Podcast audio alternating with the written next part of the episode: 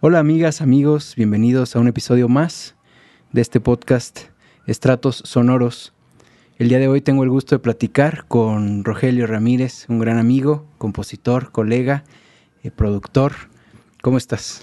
Muy bien, Mario, gracias por la invitación. Eh, pues bueno, hoy vamos a platicar sobre tu vida, sobre tu trabajo, sobre tu arte, sobre tus procesos de, de creación y producción. Y quisiera empezar por el, por el principio, por el inicio. ¿Cómo, ¿Cómo llega la música a tu vida? ¿Había gente en tu familia, músicos? ¿Cómo es que te, te integras a, a, esta chispa musical? Pues básicamente en mi casa pues, no hubo nadie que, que, me incentivara a estudiar música, ni, ni hubo ninguna figura como en la que yo me fijara como para empezar o tener esta inquietud, ¿no? Lo que sucede es que en mi casa, pues somos cuatro hermanos, soy el más chico y uno de ellos, que es el de los más grandes, que se llama Héctor, pues le, les nació la curiosidad por comenzar como a tomar clases de guitarra, ¿no? Entonces, él fue el primero que metió un instrumento a la casa y pues recuerdo mucho que en la casa yo tenía que tomar el instrumento en el momento en que él no estuviera, ¿no? O sea, yo tenía que buscar la, la forma de, de tocarlo, ¿no?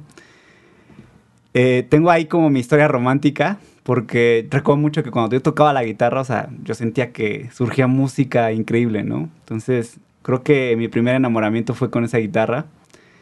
Tiempo después, ya como en la secundaria, fue cuando yo, presionando a mi mamá de que, oye, ¿sabes qué es mi cumple? Ya quiero mis clases.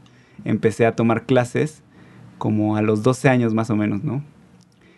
Y justo ahí fue este, que empecé a tomar clases eh, no sé si recuerdas que había una tienda que se llama Sonido 3, uh -huh. eh, cerca del Zócalo, ¿no? Y en esa tienda arriba había un, una, pues una academia de música, ¿no? Y me tocó la fortuna de tomar clases con un chico, bueno, que ahorita es un señor, ya tiene años que no sé nada de él, se llama Rubén Darío. Y la verdad es que sus clases a mí me, me empaparon como de, esa, este, de esas ganas de, de comenzar con el camino de la música, ¿no? Cuando ingresé justo a esa escuela fue que como que tenía varios alumnos también él como cinco y yo pues era el nuevo, ¿no? Entonces yo, yo empecé como con mi espíritu competitivo que ya viene de casa porque pues, somos cuatro hermanos, ya te imaginas la guerra que le dimos a mi mamá. Y recuerdo que avancé muy rápido, ¿no? O sea, como que siempre veía, no, el, el, el chavo que está al lado toca una pieza más cabrón, no, pues yo voy y era muy clavado, o sea, todas las tardes me la pasaba toque. ¿Era toque. guitarra popular o guitarra clásica? Ya. Era guitarra este, popular. De repente él me parece que estudió en el conservatorio. Entonces tenía como formación de guitarra clásica, ¿no? Uh -huh. Entonces me, me, comenzó como a meter en ese mundo también un poco. O sea, de repente teníamos canciones más populares, de repente me metía a obras como, como más clásicas y toda esta onda. Y estuve yo creo que con él como unos tres años, o sea, durante mi secundaria, ¿no? Uh -huh. Y ya después, durante, en la prepa ya fue otra historia, ¿no? Ya fue cuando empecé mi camino en la, en la UAF con el técnico. ¿Empezaste desde la prepa? Sí, pues de cuenta, todo lo que yo siempre he dicho como que mi camino en la música fue así como que se han ido apareciendo cosas en mi vida poco a poco y yo nada más voy este, agarrando el camino, ¿no? Como uh -huh. va sucediendo. Y resulta que pues yo iba al centro a tomar mis clases de guitarra y paseaba mucho por este por la zona de la escuela de la UAP, ¿no? Cuando estaba en el centro en la 8, que ahorita no sé, ya ni sé dónde está porque ha sí, tenido varios cambios, quitaron, ¿no? creo. Creo que ya ni, el, el, edificio Ajá, no sé si... Creo que por lo del sismo, luego ya después de la pandemia como que lo, lo Sí. dejaron. Pero sí, todos hablan. Yo nunca estuve ahí en, ¿No en te la 8, tocó? no me tocó. Pero yo llegué hasta la licenciatura. Pero eh, sí, todos hablan que es el- como eh, emblemático. Sí, a mí, me- escuela, a mí me ¿no? gustaba mucho, ¿no? Y digo, toda mi formación de la, de la, del técnico en música en la UAB la tuve ahí. Este, y hace cuenta que yo iba saliendo de clases y pasé enfrente y dije, "Ah, bueno, pues voy a preguntar a ver qué, qué hay aquí, ¿no? ¿Qué ofrecen? Y ya, este, preguntando me dice, oye, pues, ¿en qué año estás? O sea, digo, pues yo voy ahí en tercero de secundaria, ¿no? Ah, pues mira, puedes entrar en la prepa al técnico en música. Y dije, ah, pues va. Y total, apliqué, quedé Y el primero de prepa, mientras en la mañana estaba en la prepa, en la tarde estaba estudiando el técnico en música, ¿no? Y así te llegó. Me- me- sí, así me llegó. o sea, no fue ese que no, desde tercero me puse a investigar dónde Nada, empezar. Nada, y, y- y la, sí tuve mucha fortuna porque no muchos hacen eso, ¿no? Sí, Lo porque- que sucede con otros es que usualmente terminas la prepa y es cuando empieza, si tienes la inquietud y el llamado de estar ahí en la música, pues te pones a investigar y resulta que tienes que aventar el técnico y luego la licenciatura, ¿no? Y creo que a veces es como un desmotivante para muchos, ¿no? Como que empezar tres años apenas de técnico y otros cuatro o cinco años de carrera, ¿no? Entonces yo sí, o sea, la verdad es que la prepa sí estuvo un poquito pesada, ¿no? Por eso, porque pues en la mañana terminaba, luego ni pasaba a mi casa, ¿no? O sea, era de que me salía y terminaba como a las 8 de la ¿En noche. qué prepa estabas? ¿Te quedaba cerca o...? No, me estaba en la Enrique Cabrera, también de la Mm, UAP, está ah, por ya. la zona de CEU. Oh, entonces sí te tocaba un buen Sí, tramo. de CEU me, me, me iba para el centro, ¿no? Entonces, sí, estuvo padre, la verdad, sí me tocaron muy buenos maestros. Y ¿Y estabas en guitarra o en qué? Empecé, fíjate, empecé en guitarra, ¿no? Ujú. Ya ves que te, te ponen a escoger un instrumento y Ujú. yo luego sí me como que me friqué, dije, ¿qué escojo, no? O sea, porque sí me gustaba la guitarra, pero me- en general me gustaba la música. Ujú. Y escogí guitarra pues porque era lo que venía aprendiendo, ¿no? Pero fíjate que en el primer semestre que fue guitarra este, clásica, bueno, ya sabes que las uñas largas, que pues, pues es un universo que la, la verdad me encanta el instrumento y todo, pero algo que sí odio son las uñas largas. Entonces yo creo que sí fue una de las razones por las que yo abandoné la idea de seguir con guitarra. Ento- y sabes qué dije, bueno, pues, también me interesa mucho el piano, o sea, como que me amaba, porque tenía justo un amigo de la prepa que iba conmigo a clases, que se llama Carlos, y me acuerdo que escuchándolo tocar, porque él tocaba desde chiquito, digo, él ahorita ya no se dedica a la música, pero él Ujú. tocaba increíble, bueno, yo lo veía así como que tocaba unas piezas de Bach, ya sabes, los preludios, y Sí, sí. tú los ves por primera vez, son impresionantes, ¿no? Entonces me llamaba el piano, ¿no? Entonces cam- hice cambio de instrumento. Un semestre estuve en guitarra y el segundo semestre ya estuve en piano. Y ahí me fui acoplando. De repente, no sé, en un semestre me aventé dos semestres de piano como para amarrar, ¿ves? Que pues, para no atrasarme. Pero sí, empecé en guitarra y ya. Ya al final dijiste. terminé en piano. Por las uñas. Las uñas fueron lo que... Mi novia también en, en la... Llevamos lo de que es el piano... ¿Cómo le llaman acá? Bueno, en, en, Morelia era piano funcional. Ándale, sí, una, una cosa así. Algo así, bueno. Pero también tenía que llevar, ¿no? Y ella lo que le molestaba era tener que cortarse las uñas para tocar Ah, el piano. fíjate. Y decía, no, ya quiero terminar ese piano para, para poder dejarme las uñas largas. Sí. Entonces tú estás ahí, técnico, luego pasas a la licenciatura, ¿te quedas en la UAP algún año o no, sé no. que te vas a Ciudad de México? Sí, lo que pasa es que, igual, como te digo, por circunstancias de la vida, yo y mi familia, este, ocasionalmente íbamos a la Ciudad de México a visitar familia o de paseo, ¿no? Y yo siempre que iba a Ciudad de México me fascinaba, ¿no? Sí. Me fascinaba que desde que entrabas a la ciudad, y ya ves que es una ciudad llena de grafitis, ¿no? O sea, para mí eso era muy impresionante. Digo, Puebla no se queda atrás, pero me impresionaba mucho como que, pues, estaba el metro, no sé, como que tenía mucho, muchos edificios. Y te digo, como estos muros, como esta cuestión artística. Me hacía una ciudad muy viva. Me llamaba la atención, siempre me llamó la atención. Y yo desde prepa, pues, o sea, tenía la intención de salir, ¿no? O sea, dije, no, yo me quiero ir a Ciudad de México, me quiero ir a Ciudad de México. Ese era mi motor, ¿no? Entonces me puse a investigar como qué alternativas había en Ciudad de México. Fíjate que nunca consideré así como, como decir, no, yo voy a ser músico, voy a estudiar música, voy a... Entonces me puse a investigar en la UNAM y dije, bueno, pues voy a estudiar algo. Ya sabes que es una época en la que, bueno, al menos a mí yo no tenía certeza de qué quería hacer o qué quería estudiar, ¿no? Es una decisión muy difícil. Sí, a los creo- 18, ¿no? Estás para muy edad, morro sí, para ¿no? decidir qué vas a hacer toda de- tu vida. Exactamente. Entonces dije, bueno, comunicación. Y me puse a, a preparar para el examen. Y en eso este, recuerdo que mi mamá me dijo, oye, ¿por qué no intentas entrar a la escuela de música de la UNAM? Que ahorita es facultad, ¿no? Pero en ese momento era escuela. Y dije, bueno, pues a ver qué pasa, ¿no? Y total, que me preparé para el examen de la UNAM, que es terriblemente difícil. O sea, la verdad es que, Sí, bueno, no sé sí. si te ha tocado platicar, pero es un examen que te preguntan de todas las materias, 10 preguntas de cada materia. No sé si ahorita sigue igual, pero Sí, yo Muy intenté, intenso. yo intenté allá en la, en el general, pues, de la Sí. UNAM. y, me faltaron dos puntos para pasar y yo no puede ser así, posible. Igual yo. Así, para comunicación como dos puntos me faltaron. Y eh, hago el examen de la nacional, que fue muy chistoso porque por área te piden, depende del área te piden ciertas cosas, ¿no? Y de hecho yo no iba a entrar a la licenciatura porque necesitas forzosamente entrar al propedéutico o revalidarlo o hacer un examen para entrar directo. Que ya entrando, o sea, la verdad es que muchos maestros me decían, nadie, es muy difícil que alguien entre directo por examen a licenciatura. El examen no. Por revalidación sí. Y el caso es que yo hice examen para, para entrar y me pedían composiciones, ¿no? Yo no había compuesto nada en mi vida, no, o sea, no había escrito. O, sea, llegaste a entrar a, pensando en composición. Sí, yo, yo llegué porque dije, a ver, sí toco piano, pero la verdad, tengo este, la experiencia de mis compañeros de que ser un instrumentista y no, no quiero ser instrumentista definitivamente. O sea, no tengo como... Eh, no me fascina tanto como para solo clavarme en, interpretar, en ser intérprete.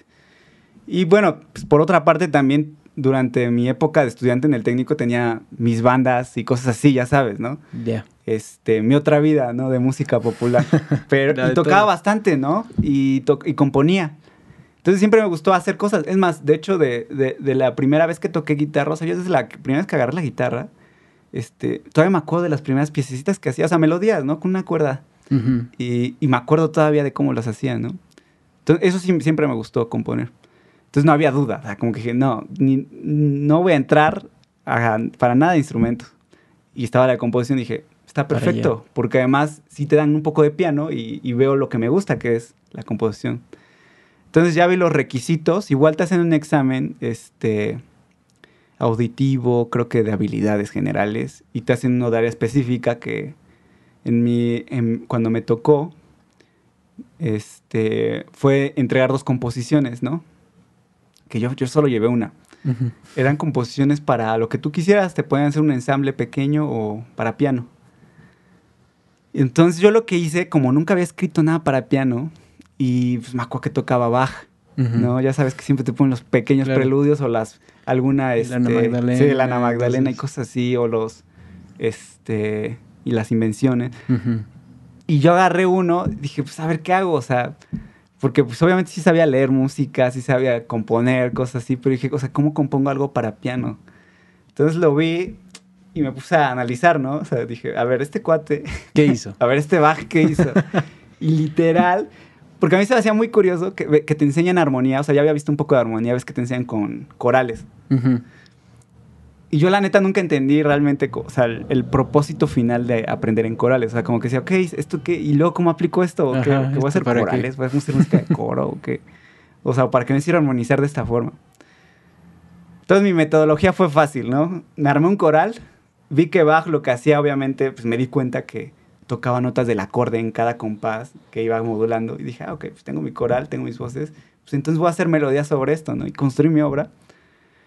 Y la terminé este, yo no sabía ningún software de edición, pero pues ya es que buscando en internet todo, pues, pues creo que ya me, desde ese entonces tenía Sibelius, creo que me bajé Sibelius. Y me puse a escribirlo, pues era básico lo que hice. Y terminé y no la podía tocar. o, sea, terminé la, la, composición y todo bien, y sonaba increíble en Sibelius, ¿no? Para mí. Pero dije, no, no me la voy a aprender. Ahí la tenías que tocar en La tenías que tocar, ¿no? Oh, y dije, ching no, ni, me va a dar tiempo a aprendérmela, o sea. Entonces, era una pieza a dos voces, o sea, era un contrapunto, bajo y este... Melodía. Y melodía. Este, digo, la, verdad es que no estaba tan complicado, solo que en ese entonces a lo mejor no, me no tenía la habilidad necesaria. Y voy al examen, pues me fui temprano, porque creo que los exámenes empezaban desde las 7 de la mañana y terminaban a las 2 de la tarde, ¿no? Y pues yo me fui en la madrugada. Y me fui con mis papás, nos fuimos, ya sabes, temprano para ir a la Ciudad de México, pues, como a las 4 de la mañana. Llegamos 7 de la mañana, yo estaba ahí ya, en mi examen. Eh, y esperé. Fíjate que había chicos que llegaban con, con, unos libretos, así como con horas grandísimas. Yo decía, no, ah, yo ni de pedo voy a entrar, o sea, ¿qué estoy haciendo aquí, güey?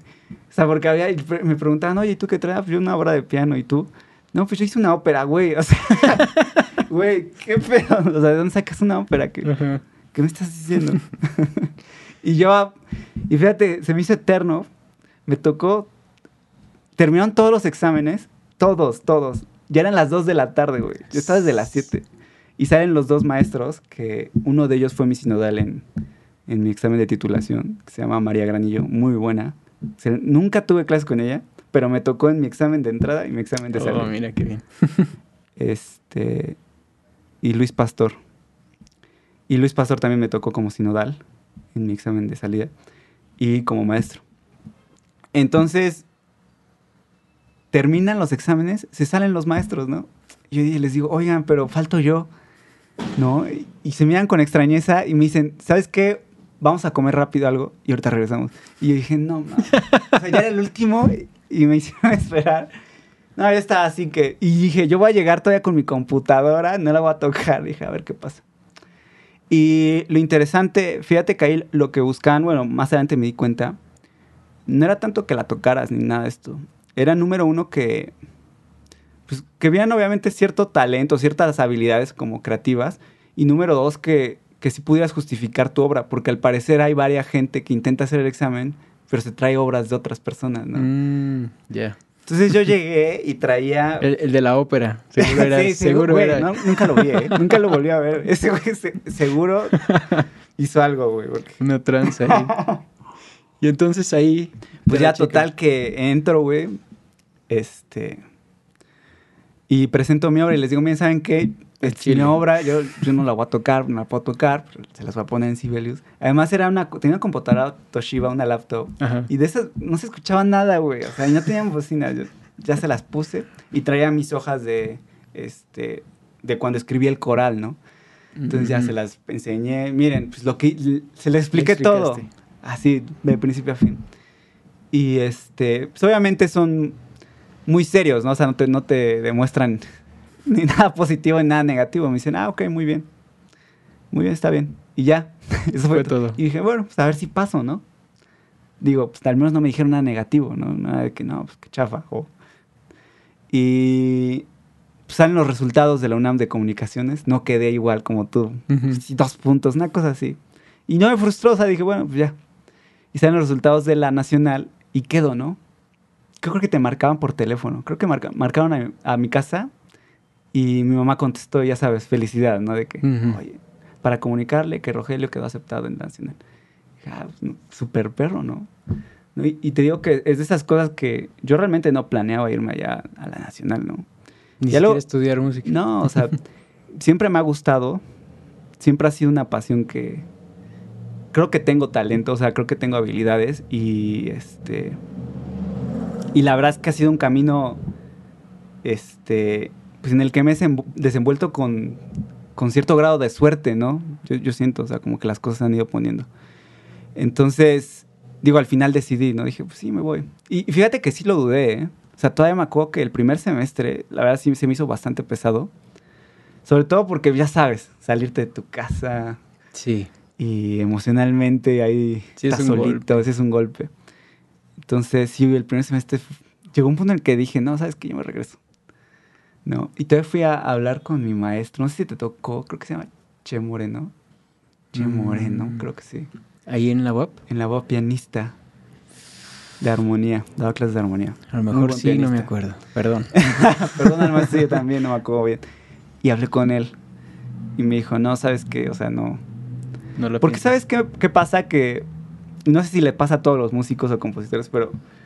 O sea, yo sí veía desde ese entonces una clara división entre música académica, música de concierto, música erudita, como le dicen luego, y la música popular, ¿no? Y yo vivía en esas dos realidades, porque en las escuelas, pues veía toda la música académica, clásica y súper chido. Y saliendo, pues me iba a tocar con mis amigos rock, me iba a tocar o escuchar música de otros tipos, ¿no? Que de repente, pues no empataban. Yo decía, güey, o sea, estoy en una escuela, pues que se enfoca en el rollo académico, pues yo a lo mejor también lo que quiero hacer es lo otro. Entonces, como que siempre estaba en esa disyuntiva, y ya sabes, entre emociones encontradas, el primer semestre sí fue muy difícil. Pero, este, digo, afortunadamente, y con la ayuda de, los consejos de este maestro y todo, pues sí, continué, ¿no? La seguiste. Y ya después del segundo, en el segundo semestre ya, ya, o sea, ya en casa, güey. Sí, pues claro. Ya. Te, dice, dice un tío, o te aclimatas o te aclimueres. Exacto, güey, no. Y tú lo viviste, ¿no? Porque pues también no. Sí, claro. Viniste a estudiar a Puebla y no. En, ¿A ti nunca te dio clase un maestro que se llama Olvera? No. También daba contrapunto. A mí me dio el, recién que llegué. Este, y creo que también daba armonía en el técnico.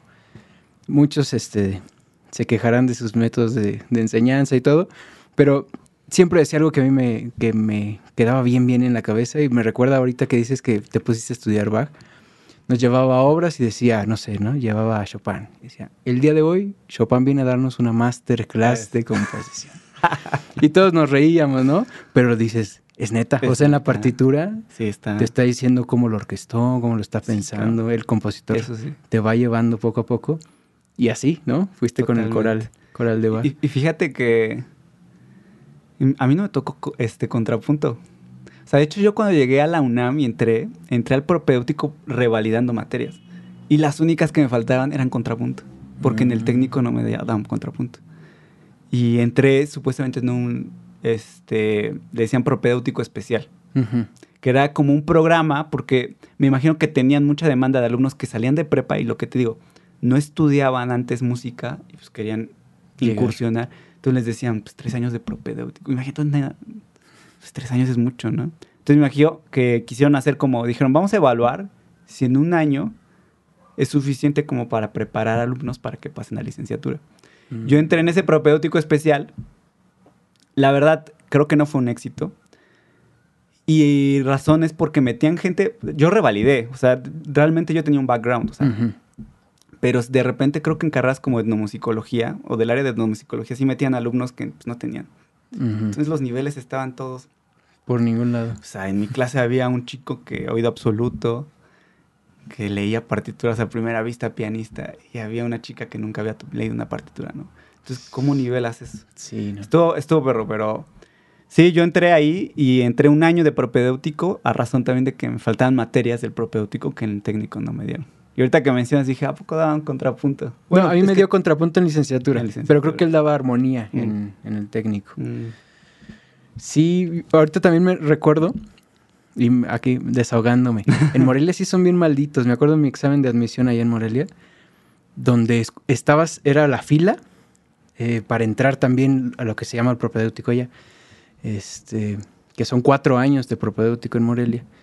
Y me acuerdo un montón estar así, todos como en la fila, ni siquiera había bancas, nos sentábamos así en el pasillo, esperando a cada uno. Y de repente escuchabas adentro del salón, ja, ja, ja, ja, los maestros riéndose y todos afuera, no mames, salían llorando los morros. Y, y- y no sé si era más presión para el que se reían o para nosotros que estábamos afuera diciendo, no, nos van a hacer mierda.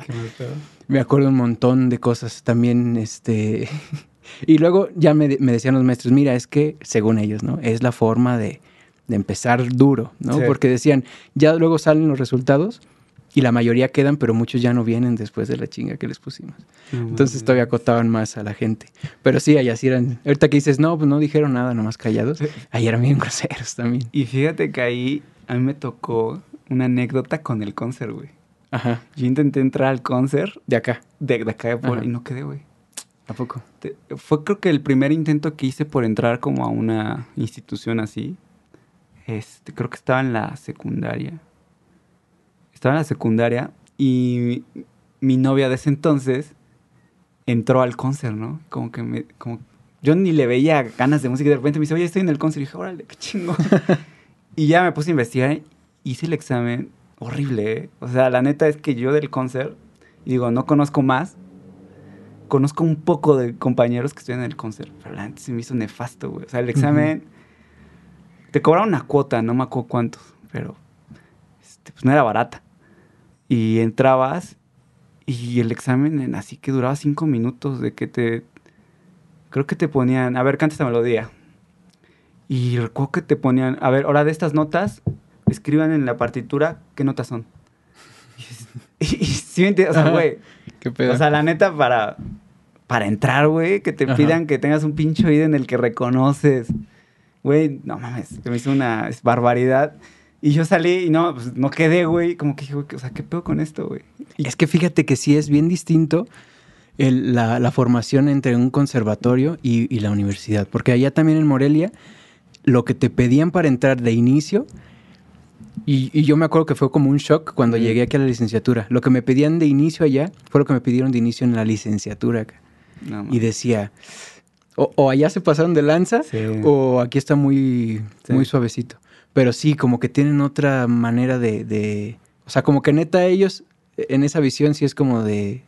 Estamos en Europa y desde los Sí. cinco años tenías que estar leyendo música. Que, ¿no? que fíjate que esa visión, pues no sé, siento que también está como el tabú en la música que si no empiezas desde chiquito, ya no haces. O sea, es muy difícil.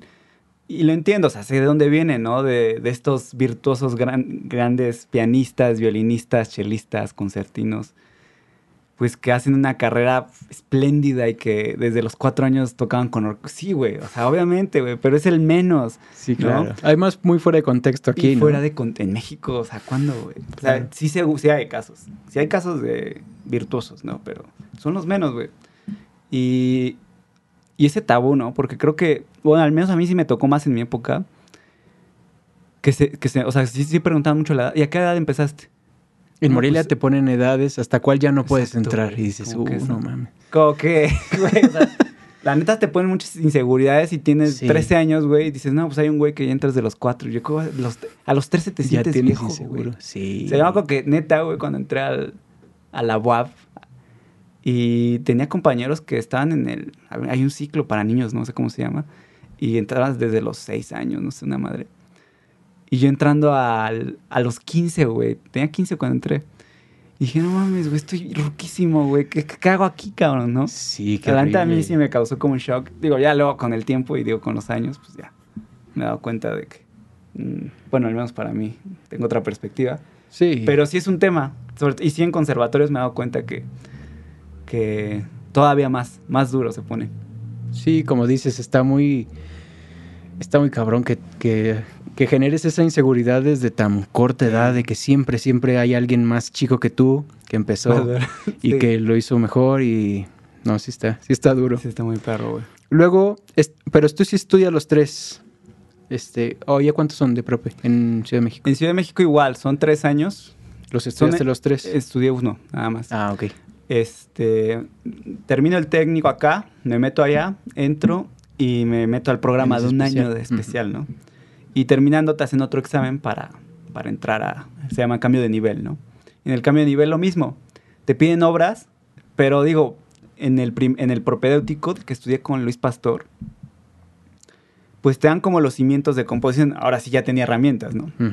Entonces yo lo que presenté fue una obra para, creo que fue para viola y cello, viola y clarinete, no recuerdo, Ujú. ya tiene mucho tiempo. y presenté una obra de piano.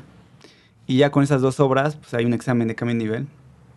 Y además tienes que hacer el examen general de la UNAM también. Ujú. Pero obviamente en música, pues como no hay tanta demanda, te piden muchos con muchos menos puntos, ¿no? Ujú. Pero digo, de todas formas, salí mucho más alto que la, que la media. Y bien, son los dos exámenes que tienes que pasar.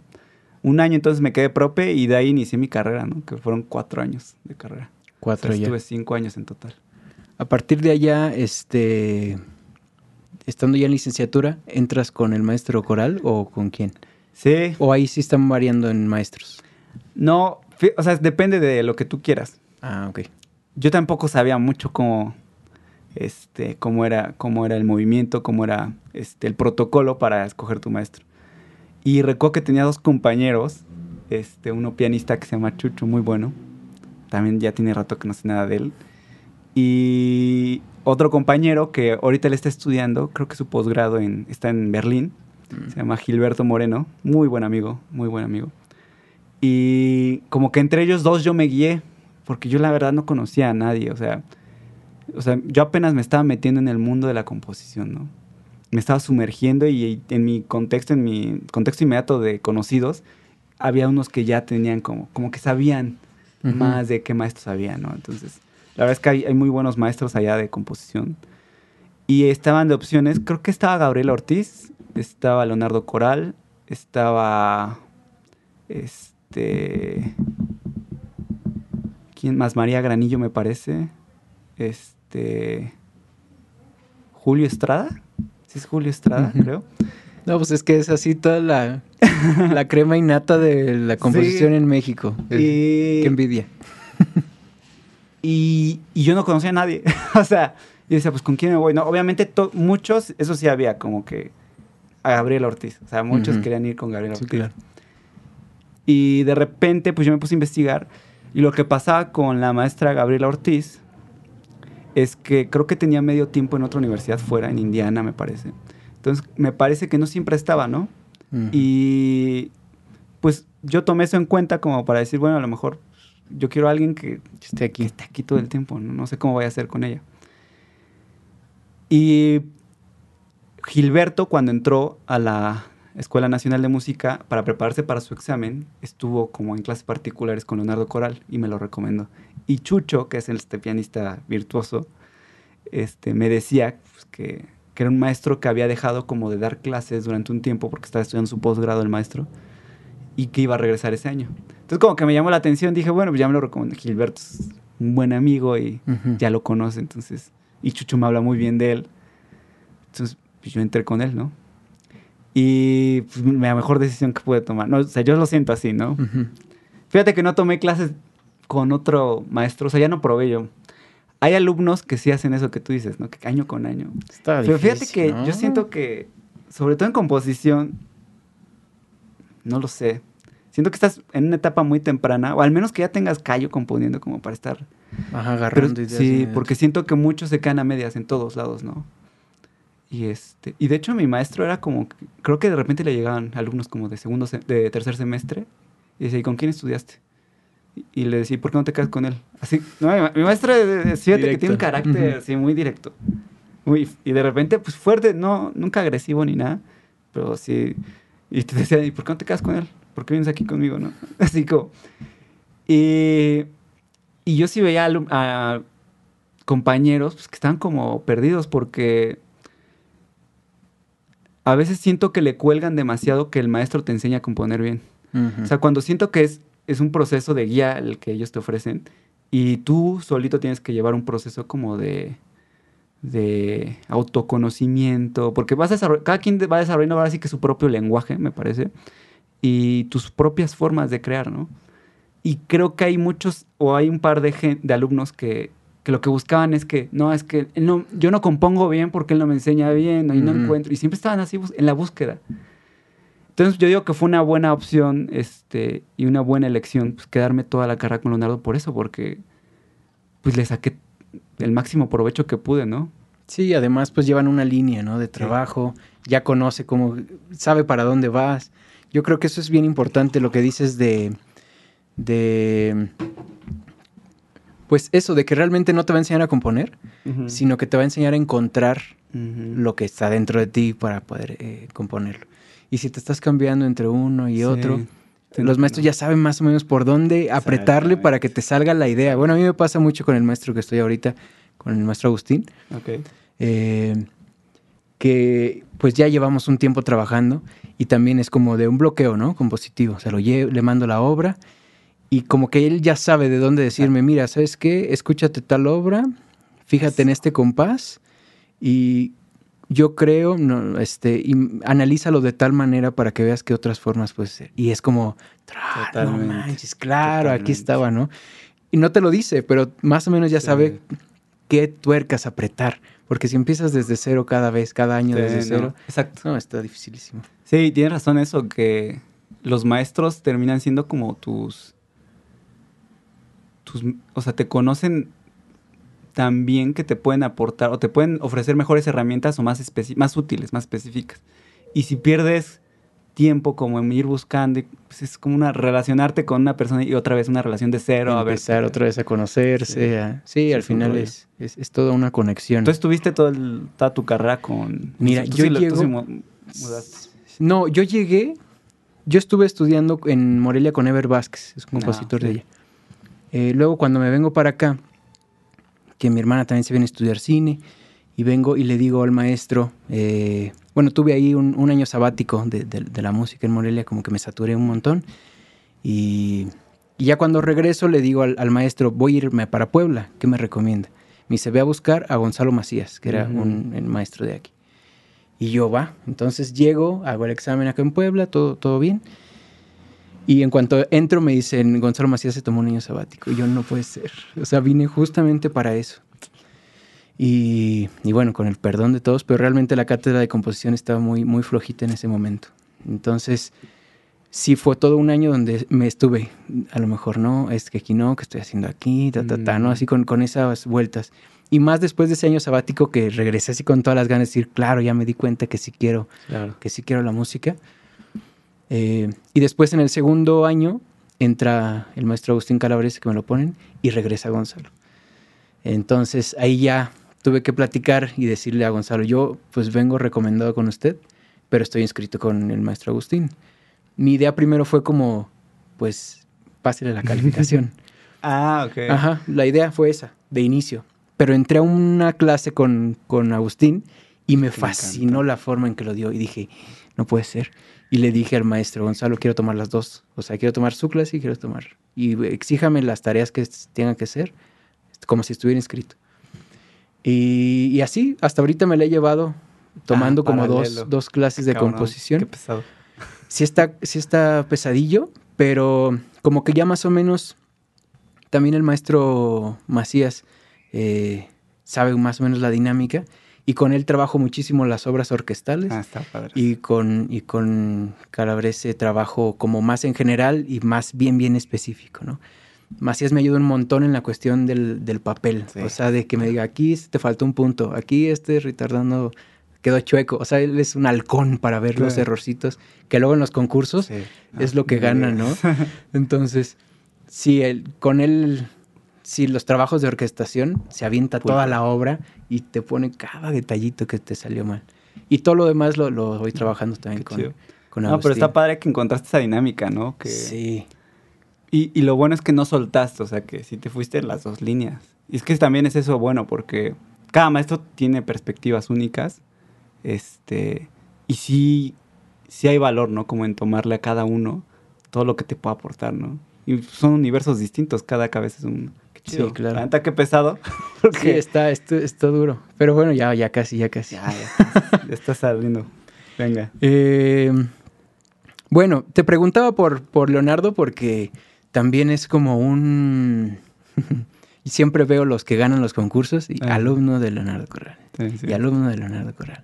Nunca me ha tocado tomar clases con él, pero veo que está movido en todas las cuestiones de, que sus alumnos están ganando todo por todos lados.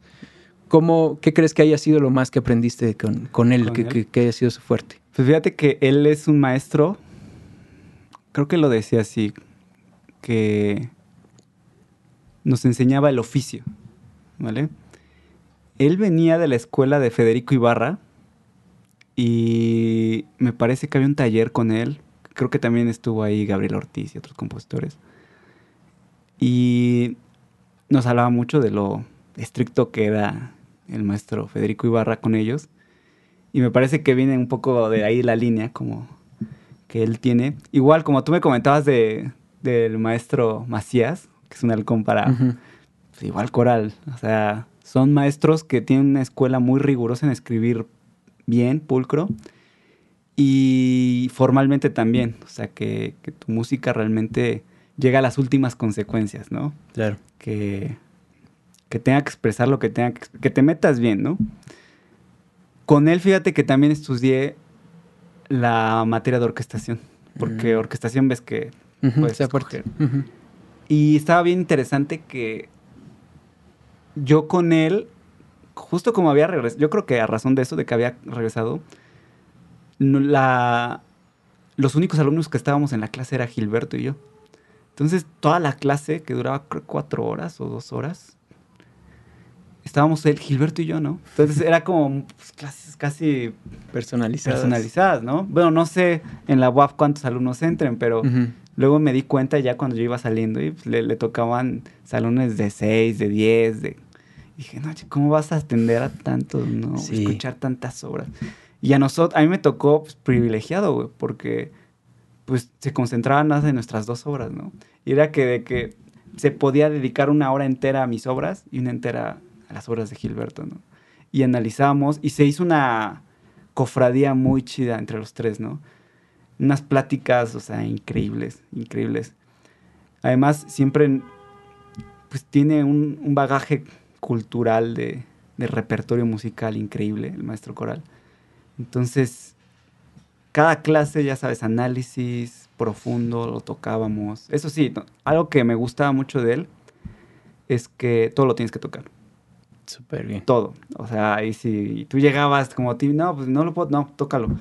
No, pero no puedo, no, tócalo. Léelo, a ver, te ayudo. y así, o sea, uh -huh. Y la verdad, yo, yo soy de, lo, de los músicos que no entiendo la separación de instrumentista mucho con el compositor. Porque en mi caso particular, cuando más me gusta tocar piano es cuando compongo. Y cuando claro. más he aprendido es cuando toco mis obras. Uh -huh. Entonces, me encanta tocar Debussy, me encanta tocar Chopin, me encanta tocar obras así. Pero me cuesta demasiado estar nada más pues, repasando, repasando para que me queden los dedos. Uh -huh. Y ya, ya hasta la analicé 15 veces, ya me sé la estructura.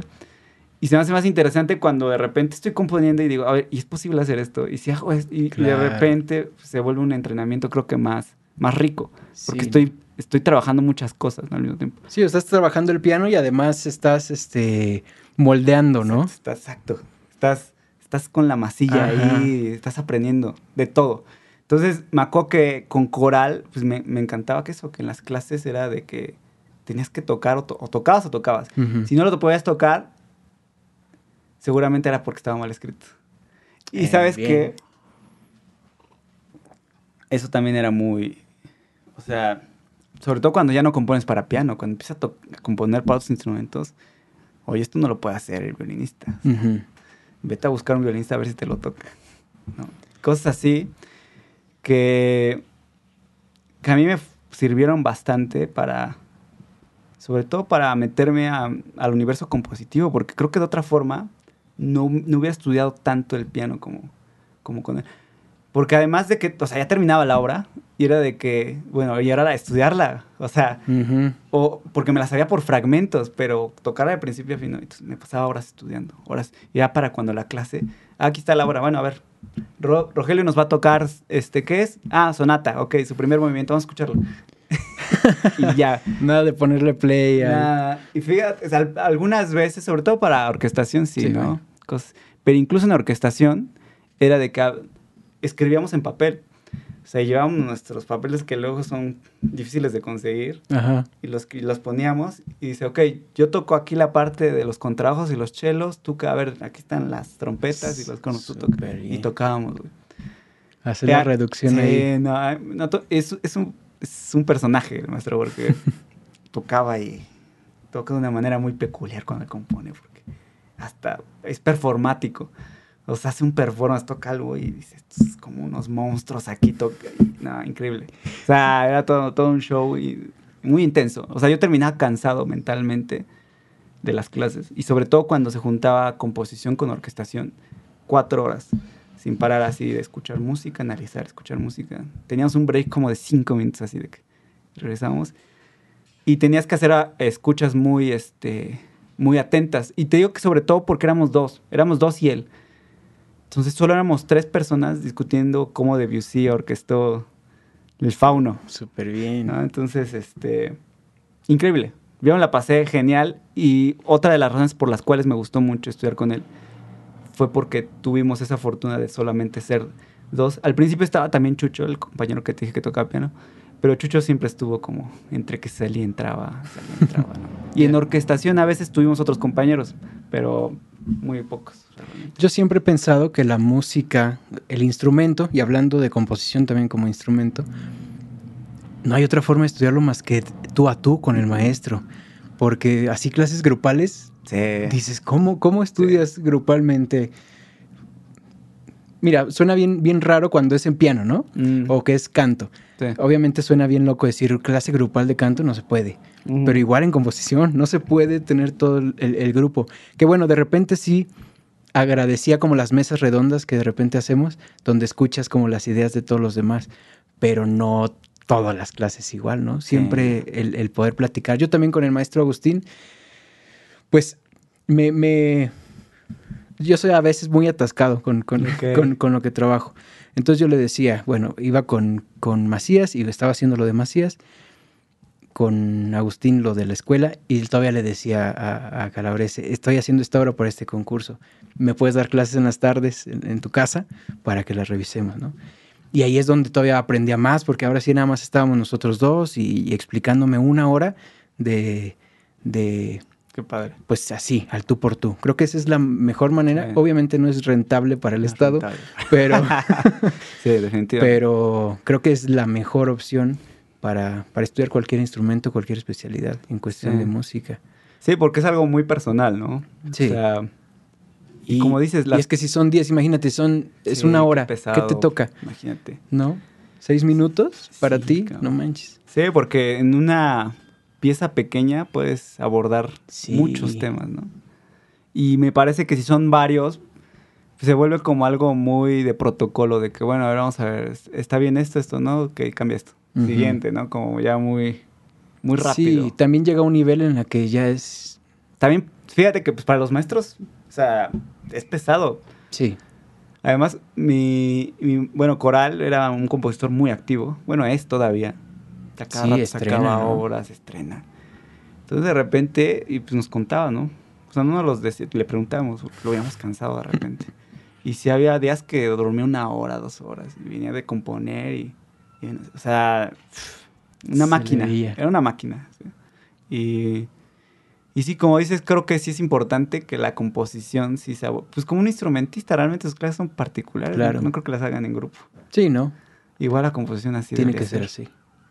Sí, hay, hay, hay cada maestro. En, en Morelia tiene un maestro que también me, me...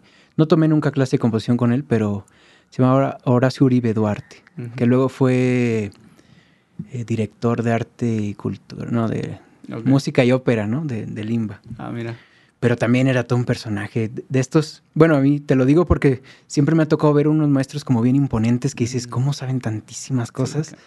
También llegabas, ¿no? Con tu obra de orquesta y se ponía a reducir en el piano toda, pam, pam, pam, como loco.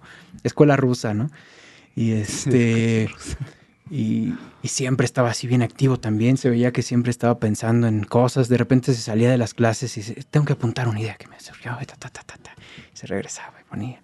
Y sí, de repente yo me toca, no sé si a ti te pasó también, pero como que de repente siento a, a ciertos maestros como bien inalcanzables, es decir, sí. ¿cómo demonios voy a llegar a hacer eso? ¿no? Pero bueno, todavía nos falta un buen tramo sí, que recorrer. Pero siempre es como imponente ver esos maestros tan... Sí.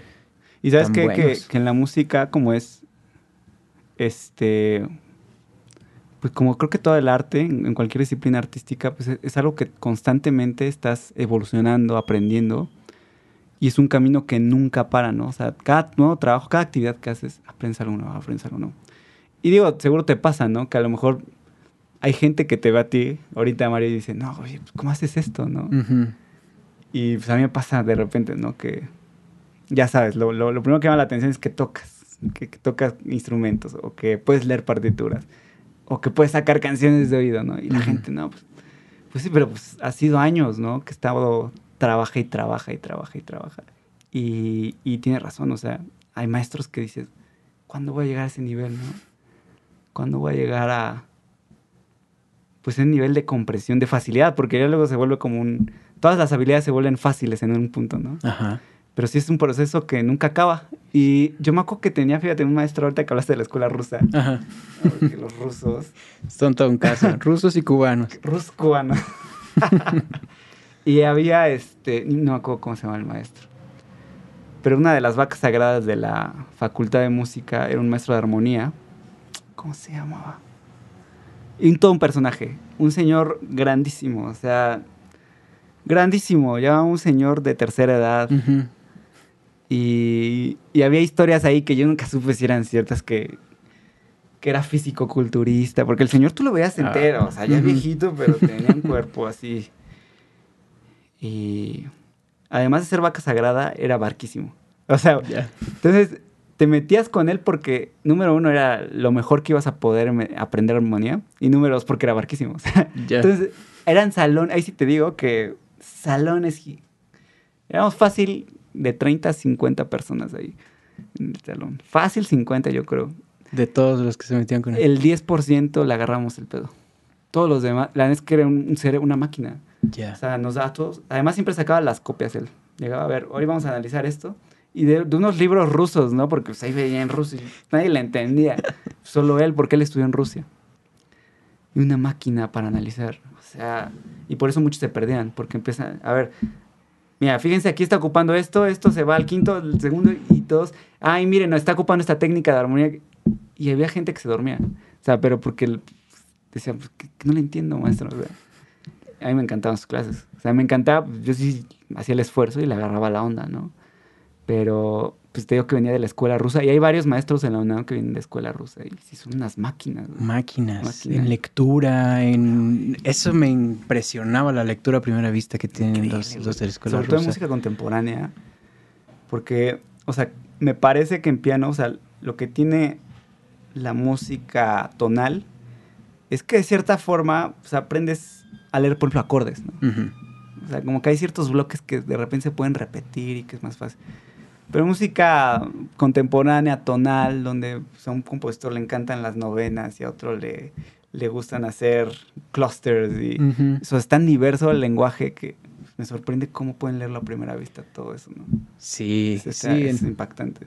Sí, obras clásicas con que te aprendas una y ya, y ya Sí, puedes como leer las que vas, siguen, ¿no? Exacto, como que te digo que son como bloques, como Ajá. palabras, como que ah, ya sé leer el do en primera en posición de estado fundamental, ya lo sé en. O sea, ya cada vez que lo veo, pues ya lo traduzco inmediato. Ya sabes qué es lo que viene, ¿no? Exactamente. Pero de repente, pues tú sabes, música atonal, sobre todo contemporánea, que ocupa tantos recursos. Pues, ¿cómo? O sea, es- tienes que neta hacer muy bala. listo. Además, luego los saltos, ¿no? Porque luego ponen saltos. No, pero de verdad que tienen memorizado el teclado de una manera Sí, impresionante. Y luego, bueno, terminas ahí la licenciatura. Sí. ¿Cómo, cómo, eh, cómo fue tu examen de titulación? Te pregunto porque ya viene el mío. ¿Qué- Pues mira, yo terminé la carrera, las materias y todo. Y yo estaba seguro que ya iba a titular. O sea, yo dije, ya. Es más, ya tenía varias obras. Ya tenía cubierto, yo creo que el 50% de obras. Que ahí tenías, o sea, el- para titularte te piden un concierto de 45 minutos. Este, de obras variadas, ¿no? Varias ensambles dotaciones. o varias dotaciones, ¿no? Y puedes hacer dos opciones. Notas al programa, que es básicamente hablar de tu lenguaje musical, ahondar un poco en tus procesos, explicar la forma, este, los recursos armónicos. Y la otra, que son los menos, pues hacen tesis, ¿no? Casi nadie quiere hacer tesis en composición. Seguro sí hay quien. Y yo tenía un par de obras, que era una sonata. Este, la primera sonata que hice, y ya la tocaba y todo, y tenía unas obras también para ensamble. Este, y le dije a mi maestro, no, pues, ya estábamos así en el último semestre, oiga, más o menos, quiero ya empezar el... Los dos, Gilberto y yo, Ujú. estábamos, pues ya queremos empezar nuestro proceso de titulación. O sea, íbamos unas balas, de aquí me voy a la maestría, aquí me voy tan, tan, ya, ya tenía resueltos mis cinco años. Y, y fíjate que a mí me pegó mucho que, que el maestro nos dice, no, yo creo que no se van a titular luego, luego. Dice, yo mínimo les echo otro año. O sea, en mi cerebro fue como que, ¿qué? Ajá. O sea, ¿qué? ¿Por? Y ya, este... Digo, no lo sé. Ahorita lo Ujú. dudo. Yo creo que sí hubo posibilidad de que me titularan en ese entonces. Pero sabes que, sobre todo en las notas del programa y viniendo como de la escuela de mi maestro, sí las hice, o sea, cuando me tocó hacerlo, que tardé todavía, o sea, fueron unas notas muy a fondo, muy... O sea, fue un proceso de autoconocimiento, porque al- a, fin de cuentas las notas se vuelven un proceso de autoconocimiento, autocrítica. Sí, claro. Que a veces nunca lo pensamos, ¿no? No, nunca lo vi. O no, sea, intenso, estamos. O sea, y ya. terminé, me regresé a Puebla. Y es como, me imagino como los que entrenan, así un chingo y estás calientito y todo, y de repente sueltas. Y te puede. ah, pues, yo solté, yo solté un año. Un año, un año y medio. Y dije, sí, sí, me voy a titular el siguiente semestre. O sea, pues ya aquí, güey, pues empecé a, pues, a hacer cosas, Sí. ¿no? O sea, me enfrié. Ujú. Ya hasta que dije, no, ya, o sea, no puede ser que año y medio y no, no me titule. Entonces, en ese punto decidí, me, me mudé a Ciudad de México, Mm, De plano, para Sí. presionarte. me fui un semestre y me fui a vivir a la casa de un amigo. ya tenía mis monitores y todo en mi estudio y cosas así. Y hablé con mi maestro y me puse a trabajar. Y en ese- la verdad sí estuvo súper intenso porque, pues, ya sabes, terminar las obras. Para empezar, las que ya tenía hechas las tuve que reabordar. Entonces, fíjate que tenía un año y cacho de no estudiarla. nada. Y de repente, ay, ¿qué hice aquí? ¿Qué hice aquí? Y primero estudiarlas todas, tocarlas, ya que las tengo. Tú las ibas a tocar. Sí, yo varias toqué. No, las de los ensambles no. Más, nada más toqué la sonata, que varias. Toqué dos. Una sonata que dura como 10 minutos y unas obras dodecafónicas que hice como cuatro miniaturas. A mí me, me encanta Webern y me encanta como que el concepto de miniatura, sobre Ajá. todo en ese lenguaje que se me hace bastante denso.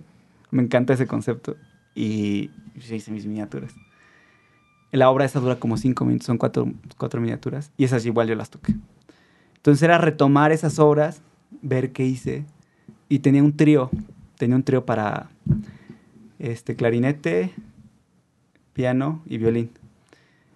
Que ese, ese trío lo hice a razón de una obra de Bartok que se llama Contrastes. Ujú. No, y me encanta. O sea, esa obra es de mis favoritas. Y tenía esas tres obras. Y ya de ahí hice otras, me parece que tres o, o dos obras más, pero para ensambles, ¿no? Dos obras hice para ensambles. Y así junté mis 45 minutos, hice mis notas al programa y ese proceso me duró seis meses. O sea, de que De hacer todo eso. y, y sí estuvo intenso, estuvo padre. También porque al final pues tienes que conseguir los músicos. Sí, a mí siempre eso fue lo que más... Porque, ¿sabes? que O sea, sí conocía a muchos amigos y todo eso. Pero yo soy muy... ¿Sabes qué? Siento que, sobre todo en las obras como contemporáneas, pues tienes que conseguir buenos músicos. Sí, O sea, para o mí sí es un tema porque si de por sí hay veces que son obras que el lenguaje ya hay una barrera, no para todos, es como... Si luego que estén mal interpretadas, yo digo, no, es que eso se tiene que presentar bien. Y para- bien estudiado. entonces dije, o sea, ¿cómo voy a llegar con mis compañeros? Dije, no, pues yo les voy a pagar. O sea. Dije, si no, no va a haber compromiso. Y ya, pues me junté un ensamble. Fíjate, una obra de ensamble eran 10 instrumentistas. Entonces, este, y un amigo la dirigió. Entonces era de que conseguir organizar a todos, ir a ensayos, buscar un lugar para ensayo, coordinar a 10 personas, unos venían del estado. Sí, eso sí fue difícil. Estuvo bastante, agradezco a todos increíbles músicos. Este, ¿Cuánto te gastaste más o menos? en la titulación, yo creo como unos. No tanto, ¿eh? O sea, ahorita consigo, tampoco les pagué muchísimo. Yo creo como 7 mil pesos me gasté. O sea, este. Porque, por ejemplo, los músicos del ensamble, eh, algunos me ayudaron en, este, en las otras obras, ellos les pagué más. Es- tampoco tenía mucho capital para, para invertirle. Y digo, ellos pues también les gustó la experiencia y todo y es padre como sentir ese apoyo. Pero como, como te digo, o sea, si, si también ellos no tienen una motivación, pues ¿por qué Sí, van sí, a sí. tocar tus obras también? Y, lo presentaste ahí en Azochipili, ¿en cuál? La Xochipili. La Xochipili. Hace rato te dije que mi, sinodal fue María Granillo, pero no. No estuvo María Granillo. Fue Luis Pastor, Leonardo Coral y otra maestra que no recuerdo su nombre. Creo que era Marta algo. Es que ella daba este clases no de composición, era más como de. O si fue María, ya me estoy asomando. Ya no me acuerdo. Pero bueno, el, el examen, sí estuvo. El primer día es el examen oral. Ujú. Y me fue muy bien. Fíjate que fueron mis, mis papás quisieron ir. Yo no los quería invitar porque pues, la verdad les iba a ser muy aburrido porque pues, era hablar de la obra y Ajá. duró como dos horas más o menos. Y fue en un, en un aula más chiquita, no fue en la Xochipilli. Y toqué mis obras en el piano. Y fue muy bien. Pues, lo tenía súper estudiado. O sea, la verdad es que cuando me pongo a estudiar mis obras, o sea, sí era de que horas y horas. horas. Sí. Ya me duelen los dedos. Cuando Pues lo mismo que dices, ¿no? Quieres que suenen bien en manos de otros, pues con mayor razón en, en ti, ¿no? Porque ahora tienes doble Sí, peso. Doble peso. Es- eres- te están viendo como intérprete y te están viendo como compositor al Y- mismo y, tiempo. creo que me fue muy bien porque, pues las verdad las tenía muy, muy sólidas. Fíjate que yo siempre me quise titular con, creo que le dicen honores. Ajá, o algo cum laude, ¿no? Con honores. No pude porque me titulé un año, o sea, si me hubiera tenido el semestre anterior, todavía tenía. Uh. Y dije, chin, pues ya que. Qué bueno, al final simplemente es un moñito aquí, ¿no? O sea, no. No, es, no sale en tu título. No, ni no nada sale nada, pero hubiera estado chingón, ¿no? Y, y me fue muy bien. O sea, ya estaba más relajado, me puso más nervioso ya la parte interpretativa. Con el ensamble, pues porque estaba nervioso por los ensayos, que no llegaran. Y ya al final, pues yo, fíjate que inició y todavía había pendientes, güey. Yo estaba nervioso y toqué con tenis. O sea, ya estaba preparado todo, ya tenía mi camisa. Y mi chica me, me trajo mis cosas, ya sabes, te apoyan y todo. Ujú. Y de repente, pues salgo al escenario. No, porque ya, ya, ya empezaron. O sea, me dijeron, oye, ya, ya tienes que empezar. Y dije, no, pues ya. Y yo empecé y ya salí con tenis y todo. Pues, imagínate, estás nervioso por el ensamble. O sea, la neta fue un show. Que ahorita lo veo y pues, Sí, qué pues ya. experiencia tan chida también, pero. Y ya toqué mis obras y todo, y ahí tengo los videos y todo. Y muy bien. La verdad es que al final, dentro de lo que cabe, fíjate que la, la obra, obviamente la del ensamble más grande, ahí sí tuvo ahí sus, sus cosas. Siempre nosotros estamos pendientes de cualquier Sí, cosa. Que luego, Al- que a la gente le encanta y nosotros, no, no quedó como yo quería. Pero bien, o sea, la verdad es que qué bueno que ya me lo quité porque hay varias bandas que no se titulan nunca. Sí, qué y bueno. yo la neta me siento satisfecho. Ahí tengo mi título, ahí tengo. Independientemente de que este lo haya usado, ¿no? Que nunca lo he usado, ¿eh? O sea, el título a mí no no es que lo presenten para trabajar Ajá. o algo así. Tienes en el refri. Con un imán. Con imanes, ¿no? No, pero pues está chido. O sea, siento que es importante, al menos en, psicológicamente, como que Sí, terminaste claro. ya. Sí, y ya es después de tanto, Sí. tanto camino. Ya, exacto. Imagínate no titularte. Que yo me titulé a los 26. Fíjate. Oh, ok. ¿Tú cuántos años tienes ahorita? 28. Yo me terminé en los, a los 24 y hasta los 26 me titulé. Ya. Y ya, este... Y después de eso, me fui de Ciudad de México y me fui a vivir a Playa del Carmen. Ah, fue otra aventura. A ver, te platicamos de eso. Sí, fíjate que en con compañeros como que siempre dicen, no, pues tú, como eres compositor, pues llegas al- a la presentación nada más a sentarte y a disfrutar. Sí, no. no. hombre, No, es- ¿cuál? esto, porque no, hay que ser también gestores y buscar y, y- y siempre está la tensión de, de que va a salir mal. Siempre tenemos aquí en la cabeza que algo va a salir mal. Pero, pues bueno, entonces te vas a, como qué, como decir, me voy a desestresar un rato o a trabajar o... No, fíjate que yo no, no tenía claro después de la carrera realmente qué iba a hacer, ¿no? Eh, creo que es... Pues ahí sí como que fue la primera vez que confronté y que me puse a reflexionar realmente, oye, pues, ¿qué pasa después de esto, no? Sí estaban las opciones de los posgrados, este, estaban las opciones de eh, seguir por la música popular, yo, yo lo que hice, no, no fue por descanso, más bien como que pues, vi una oportunidad para hacer algo. Sobre todo, ¿sabes qué? Pues capitalizarte. ¿no? O sea, porque también no puedes hacer nada si no estás capitalizado. O al menos que tengas patrocinios de tus papás, ¿no? Y que ahí la tengas. Este, digo, mis papás me siempre me han apoyado, pero pues yo llegué a un punto en el que dije, bueno, pues ya hasta aquí, ¿no? Ya O sea, ya, ya me toca. Y me fui a... bueno, no estuve en Playa del Carmen, es una población... Yo estuve viviendo en Acumal, que es una población que está entre Playa del Carmen y Tulum. Pero me fui a vivir a la Riviera Maya.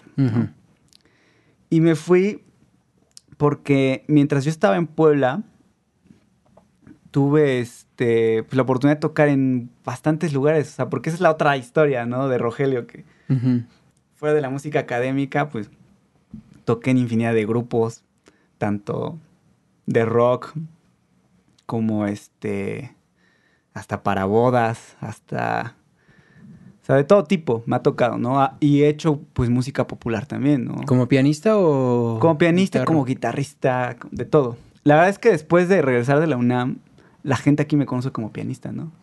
Pero yo, yo siempre fui más guitarrista que, que pianista, ¿no? Entonces de repente agarro la guitarra y la gente, ah, también tocas guitarra. De hecho, creo que ahí, ahorita creo que me siento a- ahí a nivel de los dos, pero siempre me consideré más guitarrista que pianista, ¿no? Y me fui y dije, bueno, o sea, necesito capitalizarme. Sé que aquí hay trabajos como músico que pues, ganas bien, porque además la Riviera Maya es una zona cara, ¿no? Entonces me fui allá y me fui este, a vivir, estuve allá como año y medio, año y cachito. ¿Pero ya con algo o hacía la aventura? A la brava. Eso. A la brava agarré mis cosas, este, tenía una camioneta, una como, como, este, como mini banco chiquita. No sé cómo se les dicen. es- Vagonetas. Ajá. Una vagonetita. Y ahí metí todas mis cosas, me fui. Y tuve suerte porque un amigo mío, que se llama Hetze, con el que tuve ahí mis aventuras de músico de rock y cosas así, él ya vi- tenía tiempo viviendo allá y Mm. trabajaba en un hotel en recepción, ¿no? Y yo antes, o sea, no me fui a lo loco porque previamente ya me había ido como dos o tres veces a, a- con él, porque Ujú. él tenía familia. Entonces, como que en verano, mis, mis Ah, ya más o vacaciones, menos como que como conocía, pues, tampoco Ajá. ubicaba banda. Entonces llegué y me sabes qué, necesitan un músico ahorita para el hotel en el trabajo. Y a la semana, a la, a la segunda semana que llegué ya tenía trabajo. Y bien. o sea, siempre Ajá. porque te va mejor si vas como músico solista. O sea, porque Sí, ahí pues, quien se va- te pagan a ti y te pagan casi igual que a los ensambles. Ujú. Ya depende cómo tú negocies, pero a mí me iba muy bien. Yo vivía con eso. O sea, tenía primero empecé con una tocada al mes, al mes, a la semana.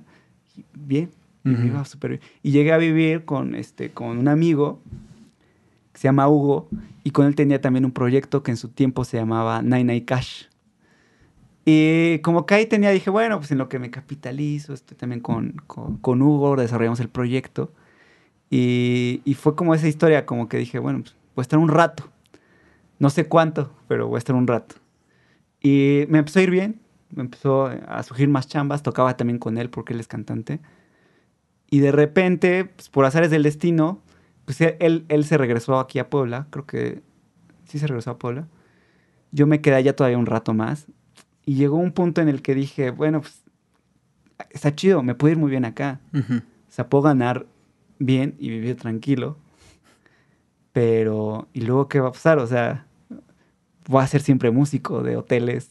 Ajá. de- ah, ok. de Te cayó así como, Como que dije, un güey, o momento sea, de realidad. Sí, como que dije, está chido. Y porque, ¿sabes qué? Un día fui a una tienda de Cancún, que no hay muchas tiendas de música, desafortunadamente allá. y llegué a una tienda y ahí tenían pianos. Y llegó un cubano, un chingo de cubanos allá. Muy buenos. Muy buenos músicos. Y se puso a tocar, ¿no? Y empezó a hablar muy... Y le digo, ah, tú eres pianista. No, soy cantante. Y tocaba increíble el piano. O sea, cantante y tocaba el piano acá, ya sabes. Es que esos cubanos. Y ya el, ya el señor grande, ¿no? Como 45. Y, ay, ¿qué trabaja? No, en cruceros, me va muy bien. y todo. Y como que me caí, como que salí y dije, ok, está chingón, porque el señor se ve que le va de poca madre, güey. Pero sigue trabajando en cruceros. O sea, ya tiene cerca de sus 50 años y sigue trabajando en cruceros. ¿Y luego qué? O sea, Ajá. y la neta está chido el espectáculo, pero no me vi. O sea, como que no viví mi realidad ahí. Y ya decidí regresarme para, para sortear otras cartas, ¿no? Claro. Dije, bueno, voy a estar en Puebla un rato. ¿Cuánto estuviste allá? Tengo como año, año y medio. Ya. Como año y medio más o menos. Y, y me regresé y estuve, este... Como que regresé a, a dar clases, pero dije, ok, mi enfoque tampoco van a ser las clases. También, no sé si te tocaba, pero yo, yo di mucho tiempo clases. Sí, sí, sí. Y dije, no, o sea, lo voy a tomar como para estar. Y pues tenía la idea, dije, bueno, ok, puedo quedarme aquí, no quiero ir a Ciudad de México. O sea, sé que todo el mundo es Ciudad de México y Ciudad de México, y está chido, Ciudad de México es una, la meca de la música aquí en México. Pero dije, ok, güey, pues, ¿por qué no buscamos oportunidades de laborar como músico en otros lados y de hacer como una carrera artística como compositor y todo esto? Y en ese momento, pues conocí a este. A, conocí a, a Jay y a Daniel, que son mis actuales socios. Y teníamos inquietudes muy similares los tres, ¿no? Y los tres estábamos pasando por situaciones de cambio en nuestras vidas, ¿no? Así como que estábamos en, ese, en el punto, ¿no? Los tres. Además somos contemporáneos de edad, ¿no? Como que nos llevamos entre dos, tres años. Y ahí estamos, ¿no? Y surgió la idea como de, pues, ¿por qué no hacemos esto? Pero de veras, ¿no? Ujú. O sea, hacemos una empresa, nos constituimos, invertimos y tratamos de hacer un negocio de esto. Y dije, pues va. Me latió, o sea, yo tenía también la inquietud de, no, no me late la onda de los estudios, o sea, per se poner un estudio, es- per se poner un estudio no se me hace como una buena idea. Porque siento que un estudio de grabación pues solo va a la banda, te renta como es un servicio de grabación y ya, pues se queda ahí. Yo lo que quiero es hacer cosas creativas, ¿no? Claro. Y que mi producto pues vaya este, teniendo impacto, ¿no? Entonces, decidimos hacer una productora, que es justo donde estamos ahorita, que se llama Triplet Music. Y llevamos con este proyecto como dos años, más o menos. Año. O sea, formalmente en este lugar llevamos año y cacho. Pero yo creo que ya el proyecto lleva como dos años. Justo aquí en agosto vamos a hacer dos años. Y empezamos pues de la nada, ¿no? Empezamos produciendo artistas locales. Este, y nos, hemos tenido suerte de, de producir artistas de fuera de Puebla. Nos ha tocado de todo. Ha sido un proceso pues, muy interesante porque ahí está la otra parte que no te enseñan en la escuela, ¿no? Que es la parte de negocio, ¿no? Sí, como hace falta también, ¿no? No hace falta. Pero Y bueno, se aprende, se aquí en aprende. la marcha. Y me desprendí un poco de lo académico. O sea, volví a soltar lo Mm. académico, como que dije, bueno, Durante estos dos años. pues más, más cuando regresé, como el primer año que regresé de Playa del Carmen, bueno, de, la Riviera Maya, más ese año. Porque después de dos años para atrás, para acá, pues es, es cuando he entrado más a concursos. Ya lo. Bueno, aquí hablando un poquito más del estudio, pues poco a poco, ¿no? Lo, lo han, ido este, armando, supongo. Pues fíjate que ni tan... O de plano No, dijeron, ¿sabes qué? Aquí está el capital y vamos a darle duro. Sí. Eso también está chido. Con, sí, es lo que te dije. O sea, como que dijimos, güey, vamos a hacerlo bien. Este. Tuvimos este, un inversionista. Y juntamos, hicimos el proyecto, armamos el plan de negocio y todo. Y dijimos, no, o sea, ¿cómo va? Lo que necesitamos ya para empezar a hacer las cosas ya. Y afortunadamente es que, fíjate, mis dos socios son, yo los admiro mucho porque cada uno en su, o sea, como que tenemos habilidades bastante particulares los tres, a pesar de que nos desenvolvemos en el mismo medio que es la producción, Ujú. Y siento que los tres nos complementamos muy bien, ¿no? Porque obviamente yo tengo a lo mejor el background académico, ¿no? Que es esta parte a lo mejor de compositor, de, de música, de arreglista, de cosas. Ujú. Y ellos también son muy buenos, también producen cosas muy padres. Este, y pero de repente, por ejemplo, Jay es buenísimo en mezcla y mastering. O sea, él y- o sea, tiene un oído increíble. Y, y lleva haciéndolo años, ¿no? O sea, cosa Ujú. que yo nunca me dediqué a hacer esas cosas. O sea, lo entiendo, entiendo los procesos. Pero es también un- otro craft que tienes que... Sí, es también un arte, Es ¿no? un arte. O sea, es Y una Dani, especialidad. Dani pues viene también como que de un background de, de estudio music business. Mm. Entonces, No, pues buena tripleta. como que nos ayudó, sí, nos, nos ayudó mucho como también a formalizar toda esta onda, ¿no? Y, y, y te digo que los tres, independiente como de las habilidades particulares, pues hemos todavía aprendido más dentro de la producción, ¿no? Los tres, los dos tocan, ¿no? Eh, tocan guitarra, piano, bajo, ¿no? Yo soy el que más toca piano y cosas así. Pero pues, los tres resolvemos cosas, ¿no? Y eso creo que ha solidificado mucho. Además de que, ¿sabes que Empezamos con el pie derecho, sobre todo porque mucha gente que nos conocía en nuestros backgrounds individuales, pues como que de repente nos vio a los tres juntos y dijo, oye, aquí está pasando algo. Y se interesaron. Y Sí, era de que, oye, no, pues de por sí yo admiro a Jay haciendo esto. Y estás con Roy y estás con Dani haciendo esto. Y fue como que sí. Entonces empezamos a generar como una sinergia interesante acá, ¿no? Y te digo que han sido dos años que hemos tenido producciones desde folk. Tengo un amigo, muy buen amigo que se llama Javier Mesa. Con él estudié, de hecho, el propedéutico. Y él tiene un proyecto que se llama El Calulu, el sapo cantor, que es música de Oaxaca, regional. Oaxaca. Toma mucho las raíces del folclore de la música oaxaqueña y también la, la lengua, que él, él utiliza mucho el chocholteco. Entonces hemos producido eso. Nos han llegado gente de reggaetón así, pero reggaetón duro, ¿no? Denso. Es muy chistoso eso. Y trap, RB, rock alternativo, pop, este, electrónica. Y la neta es que, pues, yo encantado, ¿no? O sea, la neta es que nunca he tenido un prejuicio de la música erudita chingón y la música, no, o sea, a mí en todo encuentro algo interesante Claro. mientras creo que haya corazón y haya oficio y haya talento, creo que salen cosas chidas. Sí, esa, esa distinción está muy, muy burda. Justamente Macías nos, nos decía, no hay música académica y música comercial. Hay buena música Sí, y mala música. Sí. En los dos lados En todos están lados, esos dos. Y pues qué chido. Igual, no crean que este va a ser nuestro nuevo fondo. Ojalá, Ojalá ¿no? Pues estaría bueno. Solamente por esta ocasión se va a ver así de bonito. Pero bueno, cuéntame, ya estábamos aquí platicando de lo que hiciste dos años. Nosotros nos conocemos en, el, por el concurso de composición de Arturo, Márquez. Eh, allá compartimos algunos días en, Ciudad de México, que también estuvo súper, súper chido. Y sé que has estado dándole a los concursos, ¿no? Uno, uno tras otro. Yo no era tan, antes de ese no era tan fan de los concursos, también porque me di un tiempecillo libre, pero luego como que se vuelve una adicción. Se vuelve una No sé si también te pasa a ti. Sí. Como de decir, incluso a mí me cuesta trabajo componer sin un deadline, sí, sin decir, lo tengo que entregar tal fecha, sin no sé, pensar, ah, voy a escribir un concierto para piano y sabrá Dios cuándo, pues justamente nunca llega ese día. Entonces, para mí los, los concursos siempre son un buen pretexto para, para completar una obra. En tu caso, ¿cómo los ves? ¿Cómo, cómo sientes? Y comparto totalmente tu perspectiva, sobre todo porque eh, el tema que yo he tenido con la música académica y con, con mi desarrollo, con, o sea, a pesar de que lo que dijimos hace rato, toda la razón de que no hay distinción entre música académica y música popular, solo hay música buena y mala en cuanto a una carrera, sí creo que hay, para mí hay al menos dos mundos en el que está la música académica y la música popular. Y digo así porque, por ejemplo, en la música popular, de la producción que yo hago, realmente casi nadie conoce lo que yo hago en la música. De repente se vuelve como hasta misterioso, ¿no? Como que, ¿a poco hace música para orquesta? Y, como... y luego escuchan la música y dicen, güey, ¿qué es esto? ¿No? O sea, como que... Fíjate que a mí me pasa al revés.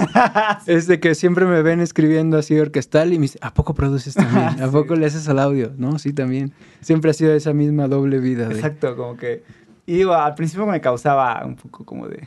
Porque yo tratando de, no, es que todo es lo mismo, ¿no? No, la neta está padre de separarlo. Y lo, los concursos lo que vienen a hacer para mí es como... Me vienen a motivar a componer porque siempre he pensado que el mundo de la, el gremio de la composición académica o de concierto, este, pues, en ese, no, hay tanto lugar para estrenar tus obras, a menos que las hagas en formatos que tú las puedas interpretar, ¿no? Y siempre para mí fue algo como, o sea, siempre odié hacer algo que se va a estrenar en Sibelius, o sea, sí, sí, sí. o que solo se va a sonar ahí, o sea, y nunca se va a escuchar, ¿no? Entonces dije, ok, pues para qué hago una, o sea, ¿Cuál es mi motivador para hacer una obra de orquesta? Para un ensamble tan grande. Si va a ser dificilísimo que... Bueno, no sé qué tan difícil, porque la verdad nunca lo intenté, ¿eh? Nunca intenté llegar con una orquesta, pero supongo que sí es difícil. Que te la programen, supongo que sí. Sí, debe ser. Y de repente, pues sale este concurso Márquez. ¿Quién me dijo? No sé si me dijo mi papá o mi mamá. No sé si tus papás de repente así hasta saben de concurso y ya te mandan, mira este concurso. Pero mis papás sí, mi papá y mi mamá me mandan concursos. Creo que me dijo mi papá. en mi caso, este, cuando llego yo a Puebla, como muchos de la UAB habían ganado, siempre me, me, dijeron, llego y me dicen, ¿por qué no concursas en, el concurso de Arturo Márquez? yo, Yo no tenía ni idea que existía ese concurso. Sí, fulano ya lo ganó, fulano. Y fue hasta ahí que como que realmente lo, lo, conocí. Pero sí siempre está en los pasillos como que ah. decir quién se lo va a ganar, quién se lo va a ganar. Sí, Fíjate que a mí nunca me tocó esa cultura de los concursos. Cuando yo estuve en la UNAM, nunca.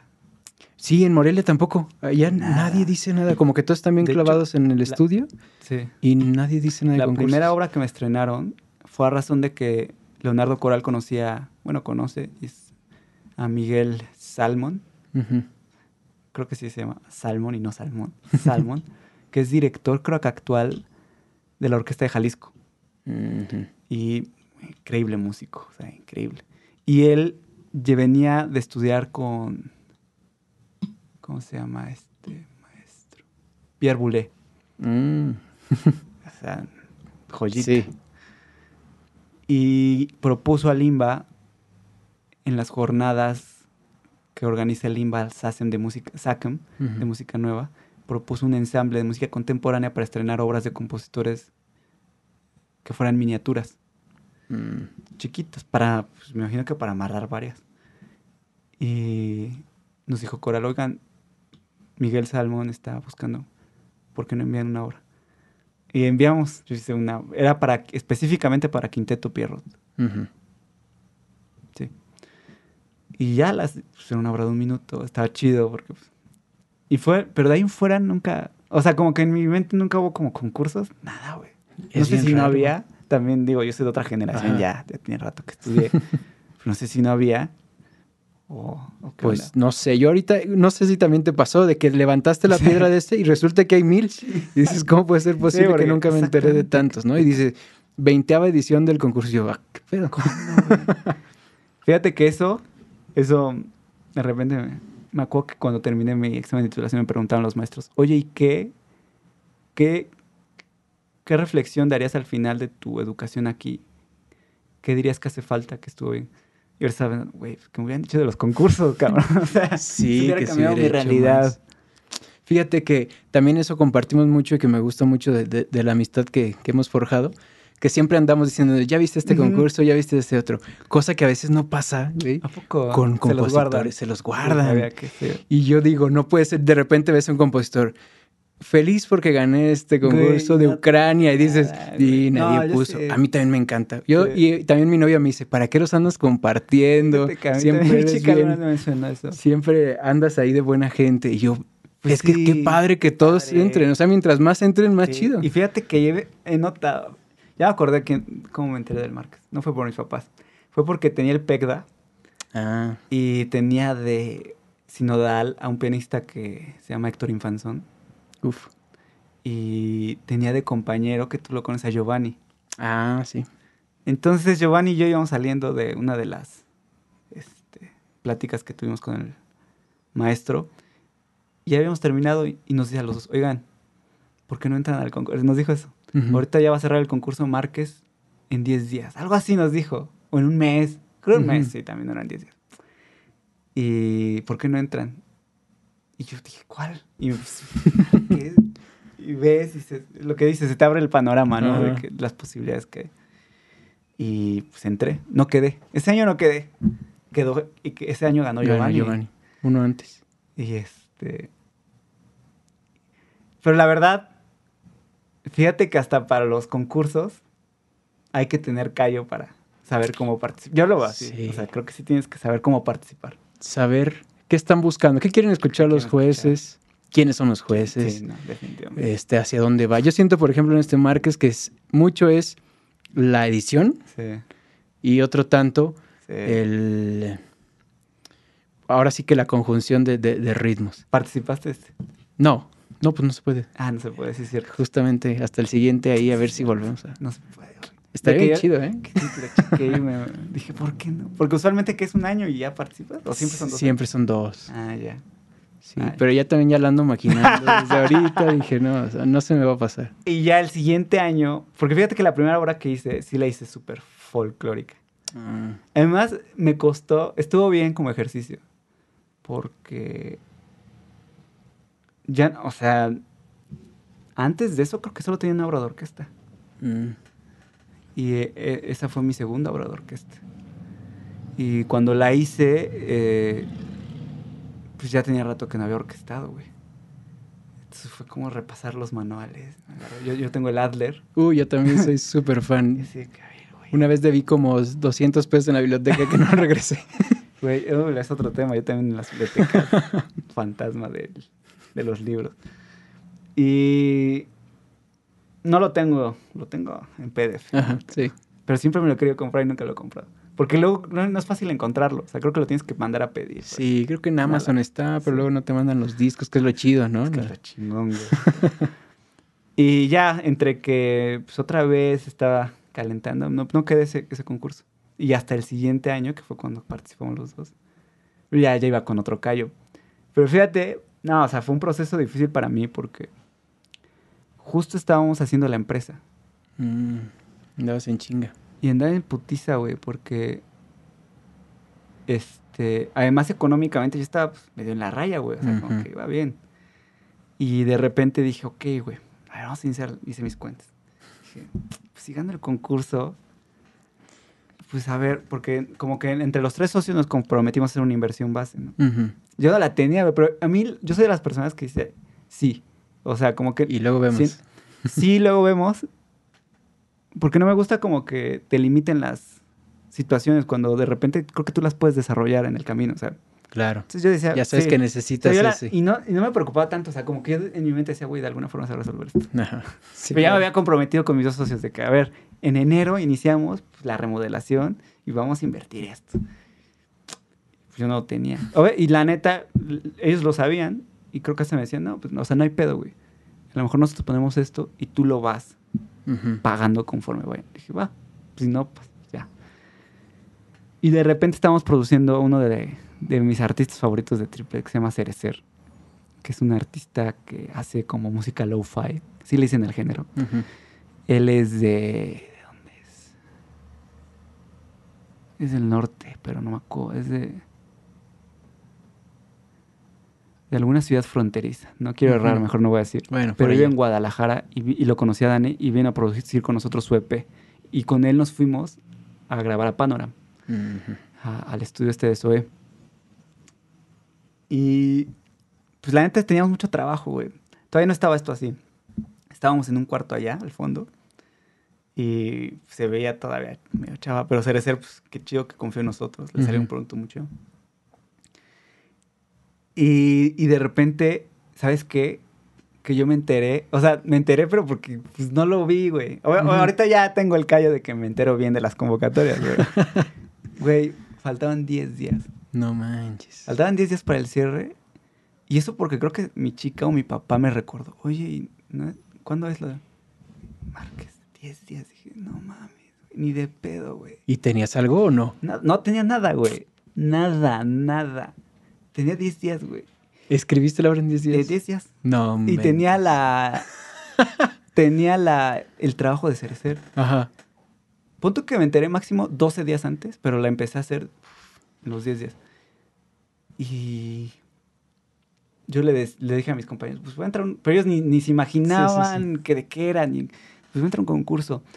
Y Cerecer se vino una semana a trabajar con nosotros su, su, Su EP. EP, güey. Yo estaba aquí, güey, fácil pues, unas 6 horas, 8 horas. Y ya me iba en chinga, güey. Yo vivía en ese momento, eh, renté un lugar porque tenía un negocio de Airbnb en el Alto, güey. Ujú. Y me iba en bici y me regresaba para acá. Entonces, y llegaban las noches. Y, güey, pues yo la dudé, obviamente, güey. Dije, ni de pedo, cabrón, ni de pedo, güey. Y, o sea, todavía te ponías a escribir en la noche. Sí, todavía no, toda la noche. No manches. O sea, esto es pesadísimo. Y de repente hace cuenta que pasó algo, la verdad aprendí mucho de eso, porque pues me di cuenta de la capacidad que uno tiene, ¿no? y lo que hice, dije, a ver, güey, fría. La obra, ¿cuántos te pedían? ¿10? 10 mínimo. 10 mínimo. Es para esta orquesta. Ok, 10. Y ya había compuesto la otra, la, la del año Ah. pasado. Entonces dije, a ver, ok. La, esa sí la hizo con más tiempo, güey. Me tardé más. Entonces me puse objetivos, güey. O sea, mi primer objetivo era de que por día un minuto. O sea, Ujú. Por día tienes que terminar un puto minuto de la orquesta, ok. Y, y empecé y no avanzaba y más o menos tenía. Y ya llevaba, me faltaban seis días. Y dije, no, a ver, otro approach. Entonces me seteaba en el piano lapsos de 15 minutos y tocaba ideas. Pero fíjate que, como lo decías del deadline, por eso es importante el deadline, porque entré en un estado, o sea, de que jamás, o sea, solo lo logro así, güey. o sea, literal. Entonces, Catártico. catártico en el que neta estoy únicamente en ese momento y no existe nada más, güey. Y me ponía 15 minutos, no por razón de que no podía más, sino porque era muy cansado. O sea, era muy cansado, número uno. Y número dos, me tenía objetivos muy claros, ¿no? O sea, necesito formular de, de mi forma, de mi estructura, tengo que resolver esto. Entonces me ponía a tocar y solo estaba sobre ese. Y avanzaba así, de cacho. Por bloquecitos. Y de repente, ¿No usaste partes de la anterior? Así No. como diciendo, déjame no, porque es que la otra era Totalmente diferente. Otra onda, otra onda, totalmente distinta. Y de repente dije, ok, este, pues ya tengo este material, este, este. Empecé a orquestar. Y ya con Cayo dije, ok, güey, pero buscan esto también, güey. O sea, como muy inteligentemente también ya para... Eh, pues no sé, güey. Me la terminé en 10 Salió. Y todavía tenías que mandar la edición, ¿no? Te- O- te- tenía que, tenías que ir a entregarla. Yo fui a entregarla, tú la Ah, mandaste. no, yo también entregué. Yo fui allá, güey. Pero, pero en este no te pedían partichelas. No. No, que- ¿verdad? en el de Márquez que ganamos, no. Hasta que ganaras, ¿verdad? Hasta que Hasta si que ganaras ganamos, las mandabas. sí. Ok. No, sí, no pedían. No, ni las pidieron, las imprimieron, creo que ya. Sí. Pero entonces sí las mandaste. O, Ah, tal USB, cual las USB, sacaste. USB, sí. Es que yo soy Tú las- bien metódico, Tú las güey. imprimes. No, no, no. Yo soy bien cuidadoso también con las partichelas y me pongo a ver. Es que yo soy bien obsesivo compulsivo con Sí. que si está bien enderezado, Sí, yo con también. que si pero no, me dio tiempo para eso. lo aventaste, sí. Güey.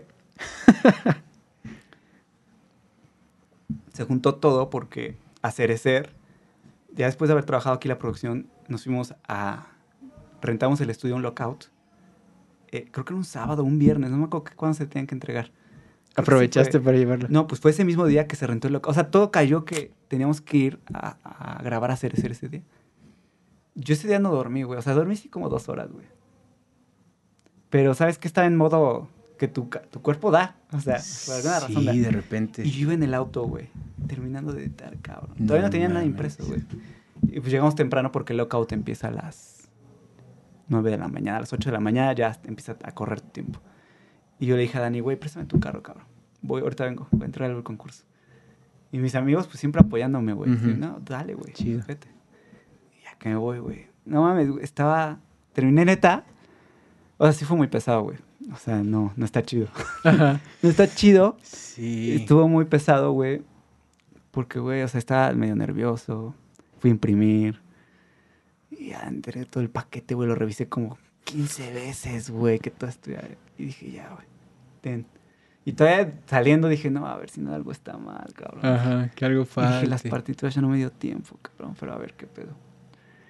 Y fíjate, ya después como lo solté, güey, me olvidé del concurso. Ya ni estaba pensando en él, güey. Ya ni me acordaba cuándo eran los resultados. Ya, o sea, estaba así en la pendeja. De repente mi chica me recordaba, oye, ¿cuándo? No, no me acuerdo. Y ya, este, estábamos por acá, de hecho, trabajando y salimos a comer. Y, y de regreso ya que, que recibí una llamada. Pero ya es típico que te marca cualquier banco, que te marca cualquier mamá. Yo que siempre colgaba, güey.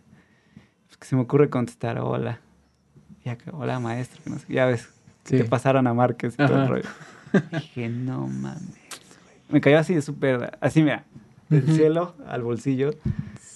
Dije, güey, La inversión que te faltaba. La inversión que me faltaba. Y súper feliz, güey. No Súper feliz, güey. Súper contento. Oye, esa historia no me la sabía.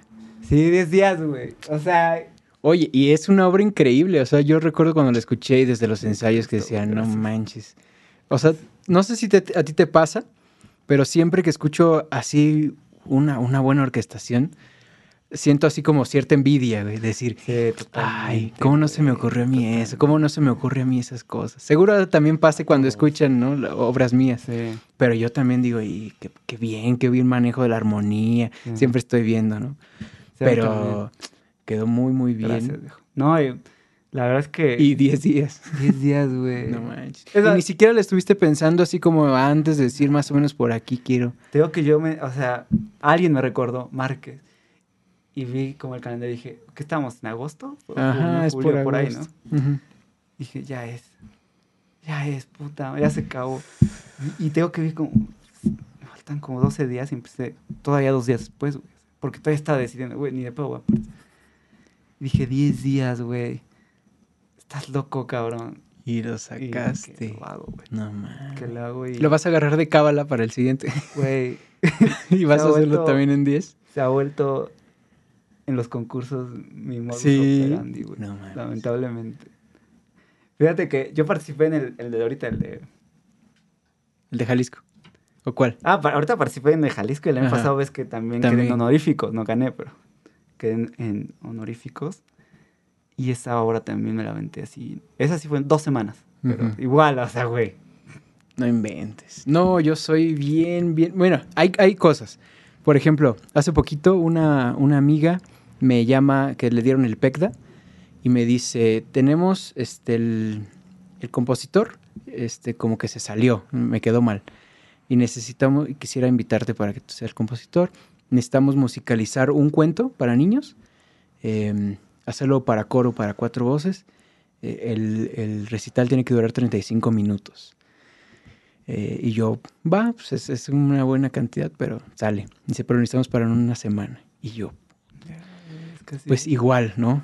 Decir, cancelo todo y bueno, en tu caso tú estabas en dos, pero yo cancelé todo y Ah, me bueno, puse. sí. Y sí, como que empieza a agarrar un ritmo y yo decía, ok, tengo que hacer este, tantas piezas diarias Exacto, y empiezas tan, tan, tan, tan, sistematizan. tan, tan.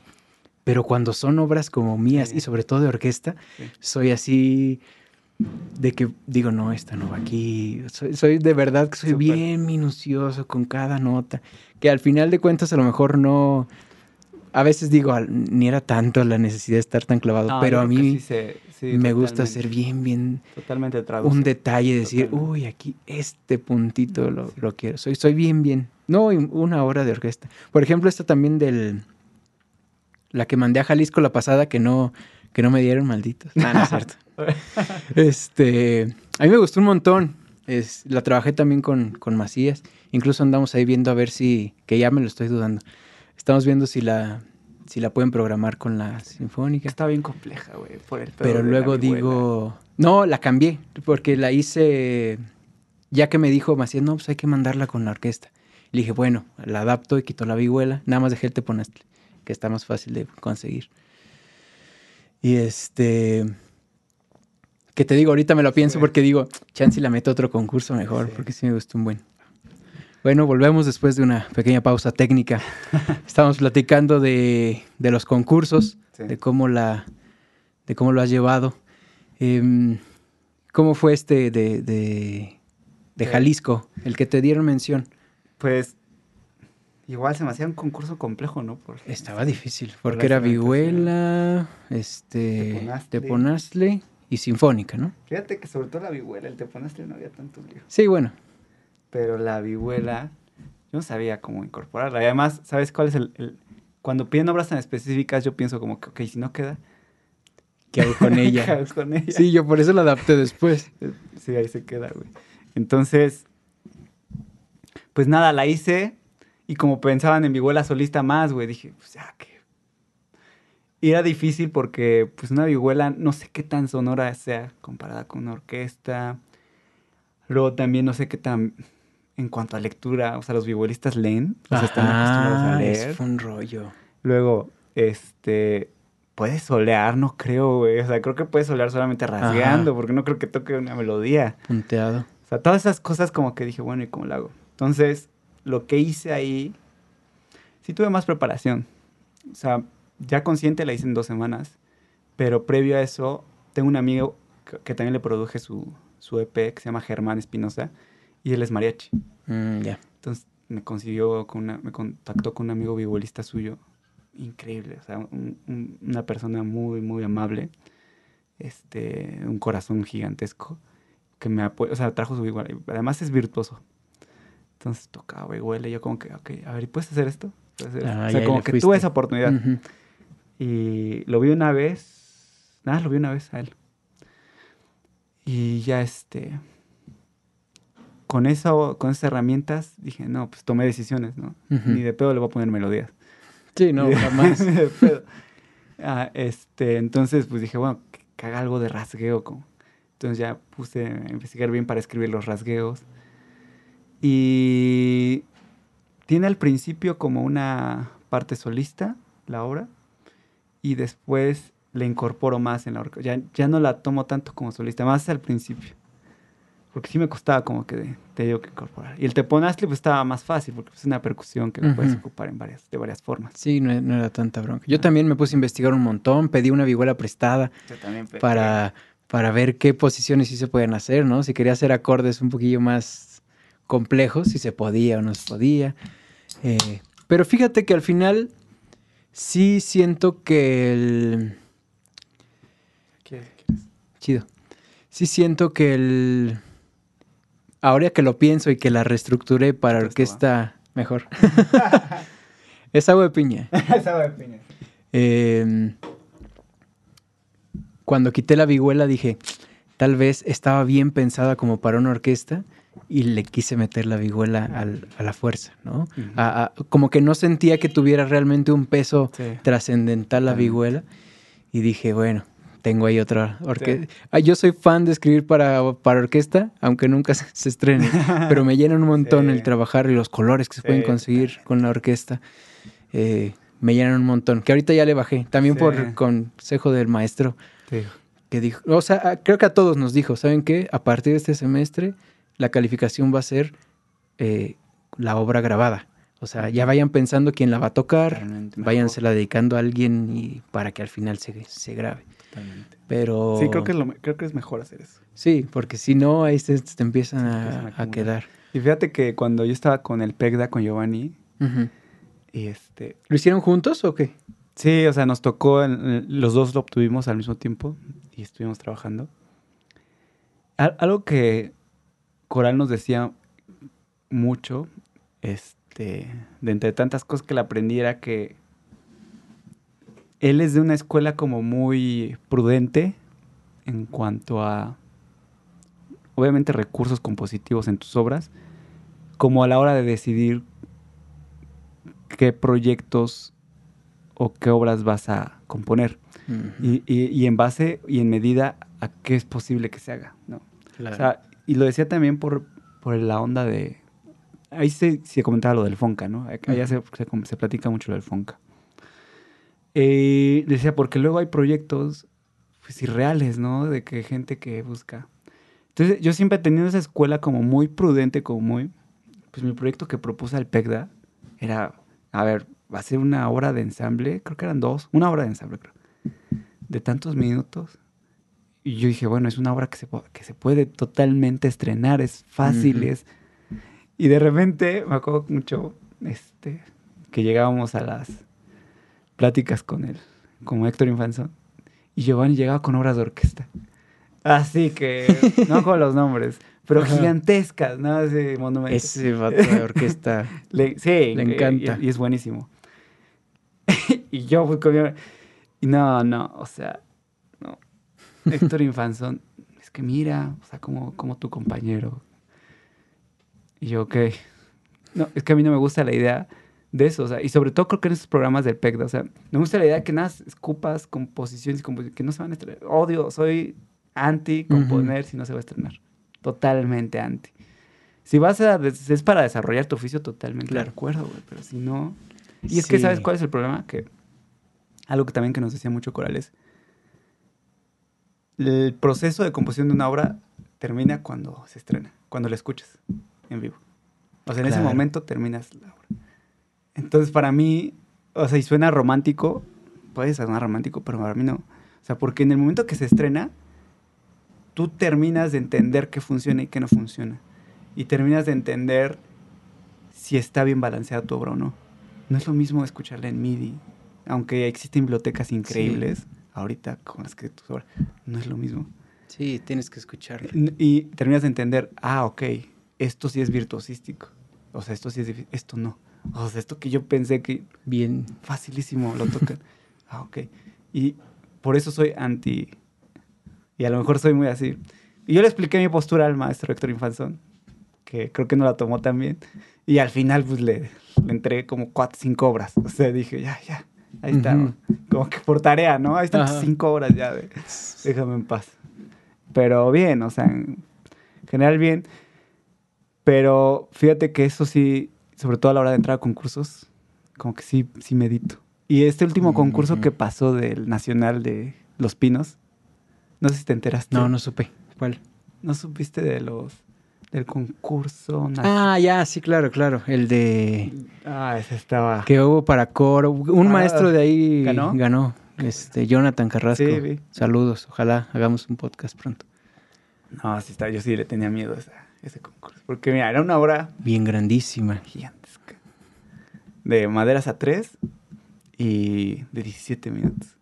Dije, no mames, cabrón. Y que se lo lleva Teutli otra vez. ¿Quién? Y yo no lo conozco. No conoce a O sea, Teutli. lo ha ganado conocí ese todo. día. Ga- ganó, pues creo que ganó también lo de Jalisco. ¿A Eh, poco? Ajá. Ganó, ha ganado también ya un- uno de Márquez. o sea, lo conocimos ese día del Márquez, me acuerdo, pero yo de ahí en fuera no Ajá. lo conocía. De estos últimos años que he visto, Eh. se le ha ganado una tras otra, tras otra, tras otra. Que también lo veo y digo, ah, este güey. Saludos, es, es buen amigo, es buen amigo. Pero siempre Eh, digo, no chido. puede ser posible que otra Ay. vez. Que sería chido que le... Sí, ojalá que sí. Sí tengo pensado una temporada mandar, irme a Ciudad de México y agarrar allá a todos también con el Eric. Sí, güey. Ah, con Eric, güey. Hacer ahí la plática. ¿Pero a poco ha ganado entonces el varios? Eh, Ya, o sea, de verdad que lleva uno tras otro, tras otro y digo, a ver, pasa el tip. Y fíjate que yo porque no lo no co- puede ya ser. cuando vi los ganadores, o sea, lo ¿Tú mandaste conocí- ese? Mandé, güey. Ah, ok. Cono- lo conocimos ahí en Market, me acuerdo que lo vi y me cayó muy bien. O sea, como que nos saludó y todo. Y, me- que- y ya luego nunca supe hasta que cuando investigué quién ganó, dije, ah, pues es el de Stuben. Y ya escuché su obra y está chida. Está buena. Está buena su obra.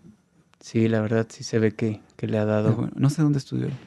Creo que también en el Nacional, según yo. Seguramente, porque también lo, lo felicita mucho cuando, cuando gana. Y hay, y hay varios concursos, como tú dices, como que es una cadenita, güey. Yo, yo no sabía del Armengol, güey. Ajá. También me acabo de enterar. Sí, también me volvieron a decir este que me dijiste la otra vez de Livermúsica. Ah, de Livermúsica. No sé cómo es. Pero ese es- está más complejo porque tienes que estrenar la obra. O sea, el presupuesto es para que la estrenes, para que grabes el video. Ah, ya. Sí, hay de todo. Hay de todo. Pero sí siempre, bueno, como que me dio un descanso también en este, lo que va de este año. Dije, ¿sabes qué? Vamos, vamos a relajarnos un poquito, déjame acomodar mis ideas. Eh, porque también quieras que no, pues es desgastante. El- y, y no nada más desgastante el escribirla, sino, mira, yo siempre soy de la idea de decir, ya la terminé y que, que sea lo que Dios quiera, pero no se puede, de todos modos estás pensando, salen los resultados hoy, Sí, ¿por qué no han salido? ¿no? Nos, nos el de Jalisco, ¿por qué no lo suben? Ya es Sí, bien noche, güey. la subieron como a las once y media de la noche. Y este, sí, era como mucha presión y dije, me voy a calmar un poquitín y le voy a dar al, al siguiente. Como que sí me relajé un poco en eso y empecé a, a trabajar en más cuestiones de análisis, escuchar un montón de música nueva. Pero, pues es que no se puede, es como que siempre tienes esa necesidad. No sé si sea, no sé si sea hambre de competir, Ujú. como de estarte fogueando y de este, estarte codeando con otros. Eh, Quién sabe, no, no, no sé qué sea, pero los concursos tienen un algo que cuando te agarran ya es bien difícil soltarlo y se vuelve chido. bien adictivo. A, a mí, este, y sí lo he pensado también que es adictivo. Me gusta esa parte también de competencia, güey. Y de repente, pues conozco, o sea, como que me, es una forma pues, sana hasta cierto punto de, pues empaparte también de lo que se está haciendo, güey, porque... Y que se difunda la obra, ¿no? También, Ujú. que es lo... Este... Digo, también yo he pensado como que, güey, pues a ver, un punto que ya, güey. A lo mejor dale otro año y ya. O sea, porque también, güey, no vas a estar Sí, viviendo. sí, sí. O sea, tampoco mi tirada es vivir de concursos, ni, ni mucho menos. Están chidos, neta, Ujú. están muy buenos. Unos mejores que otros. Pero, este... Lo veo como más algo temporal y ya. O sea, porque tampoco es... Voy a desvivir ahí Sí, haciendo sí. obras. Habrá un momento en el que ya. No, que- además, o sea que, a ver, la motivante, uno, si es monetaria, Sí, claro. eso, es, eso es un factor importantísimo. Otro, una vez que ganas, es que también es eso, güey, que una vez que ganas, Te ya, quedan las o sea, ganas de seguir. picas, güey. güey. Sí, eso monetario es bien importante porque, porque muchos, hasta, bueno, malamente algunos maestros te decían, no, pues mete a este o mete a este otro. O hay un montón de, de otros concursos que el premio son... Sí. O nada, que se estrena la obra, ¿no? Por Sí, ejemplo, han salido muchos, que no voy a decir de qué orquestas, sí. pero que dicen, el premio de primer Que lugar es que se estrene. Y dices, No, está chido, pero... Está bien, pero pues, aunque sea, o aunque sea, págame la Sí, ida, ¿no? cabrón. O sea, para ir a escucharla, todavía tengo que pagar yo mis, mi Sí. traslado. O que el premio es un diploma de, nah, sí. Sí, al final se vuelve también como una chamba de decir, No, pues, porque... mi o trabajo sea, del semestre va a ser ganar tal concurso. Independientemente de que el, tiempo que tú te tardes en componerla, sí te desgasta, güey. O sea, una Claro. obra, güey, la neta es que dejas un rato ahí de tu vida, güey. Y es algo bonito, siento, de la música, sobre todo la composición, y que a lo mejor no, bueno, quién sabe, no sé si se dé en otros, en otros ámbitos de, de profesionales, pero siempre he sentido como que después de que terminas una obra, no nada más eres otra persona musicalmente hablando, sino también generalmente, como que se te abrieron un montón de panoramas nuevos, eh, tienes nuevas herramientas, generaste Sí, nuevos conocimientos, totalmente. tu bolsa de herramientas se va Sí, llenando un montón que dices, uy, ya sé de dónde sacar esto y esto. Entonces, creo que sí, eh, bueno, más allá de lo que estamos platicando Sí. ahorita, que es como de decir, sí concursa, pero fíjate bien a cuáles sí, a cuáles no. yo pienso que también si, si estás empezando, pues aviéntate. Sí, o sea, totalmente. lánzate y toca todas las puertas que sean Sí. posibles. Y más en este momento de preparación, por ejemplo, que estás en licenciatura, Aviéntate. manda, manda. De todos modos tienes que componer un chingo. Pues compón para Compón concursos. Empieza a, a- a ver, porque es todo un mundo el, el mandar la partitura. Muchos este, que la mandan por paquetería, que a veces me da terror. Sí, a mí también, güey. Un dolor, güey. De decir, si llegó, no llegó, no te avisa nada, simplemente la, la mandas con la bendición. Tienes que mandarla con un seudónimo. Las paqueterías no te dejan mandarla así, te ponen peras. Es todo un- una experiencia que se- yo creo que se debería vivir cualquier Sí. este, músico, Músico. en cualquier tipo de competición, aventarse, ¿no? Sí. Y darle a eso. Que fíjate que yo, cuando estaba en licenciatura, y te digo que en la universidad se hablaba del FONCA, de las becas del FONCA, ¿No has mandado esa? sí he mandado, pero hace años. Mm. Y este. Y me llevé una decepción muy grande. No solo porque no quedé, ¿no? Sino porque me empecé a dar cuenta de quiénes quedaban. y no es por comparar. pero sí me daba cuenta que había gente que se quedaba en el Fonca que, que es que pedo, que ¿no? decía, güey, ¿por? Ajá. ¿Por qué? ¿Cuál fue el O sea, se supone que es un concurso de... Entonces como que desde ahí, desde muy temprano en mi formación, pues entendí como que dije, bueno, o sea, esto no es un concurso tan... sa- O sea, como que me quedé decepcionado. Ya nunca participé. O sea, ya. Ni en los PECDAS, fíjate. Mm. Nada, hasta te- 2018 que gané el PECDA. Que, o sea, fue como que dije, "Ay, vamos a meter. 2019 que fue el Márquez. 2020 que fue el Raíces. Este año espero a ver si sale algo. Y así me la he llevado, ¿no? Y que ha estado chido eso. Pero, digo, también mi punto es que pues no todos los concursos son tan ni tan transparentes, ni tan imparciales, ni tan... O sea, yo siento Sí. que sí hay como que... Sí, de repente hay algunos que... Bueno, no, no, no, no, no vamos a tirar vamos a tierra a nadie nadie. porque pues, vamos a seguir ahí Sí. comiendo de ahí un rato, pero... Pero... Échale. Pero sí hay algunos que como que sí decepcionan, ¿no? De decir, "Mm, aquí algo, hubo algo chueco, o al final cambiaron alguna de las modalidades, o... Bueno, en fin. Eh, pero sí, está, está chido ese, ese mundillo. Sí. Aquí, por ejemplo, en... Te lo pregunto porque yo también lo hago. Eh, ¿cómo ¿Llegas a combinar esta onda de producción con la de compositor? ¿O de plano si dices, esta es mi chamba de productor, esta es mi chamba de académico? Más, más tocado, por ejemplo, que casos aislados. Tengo un cliente que se llama David Rodas y él me ha encargado arreglos para cuarteto, para... Él es judío y eh, le gusta, él es músico, o sea, no de formación, pero tiene bastante intuición, es bueno. Entonces de repente hace su obra, ah, me la manda en MIDI o algo así. Me dice, oye, es que quiero un arreglo para cuarteto. Y se lo hago, encantado. O de repente la última vez nos pidió una producción como entre música rock, pero que también le metiera cosas de orquesta. Y de repente un amigo suyo me contrató también porque se llama Miguel Armenta y Miguel Armenta me tiene una obra de orquesta. Él es pianista y lo ayudé un poco para que pues, su obra sonara bien, a lo mejor unas cosillas. Y él, él ya tenía lista, pero como que le ayudé un poco de las cosas de edición y cosas así. Fuera de ahí donde sienta que se combine. No, No, la verdad es que sí es muy separado. ya. Mi, Sí, yo- mi cuestión de... Yo también lo separo mucho, nada más a lo mejor me he clavado mucho también en, las, en la maquetación. Ya cuando voy a Mm. mandar el audio, sí me gusta exportar como instrumentos solos Órale. desde, Yo- yo no desde he hecho. Sibelius y mandarlos al a Logic. Sí. Y ya también los efectos, pues buscar como si ¿Qué- los grabo ¿Tú qué aparte. usas? O sea, ¿qué biblioteca usas? La normal, la que tengo ahí en Logic. No, no, no. Ah, o sea, los instrumentos de Logic. los, ajá, sí, pero bueno, en, en Sibelius, el Note Performer. Ah, sí, no, por favor.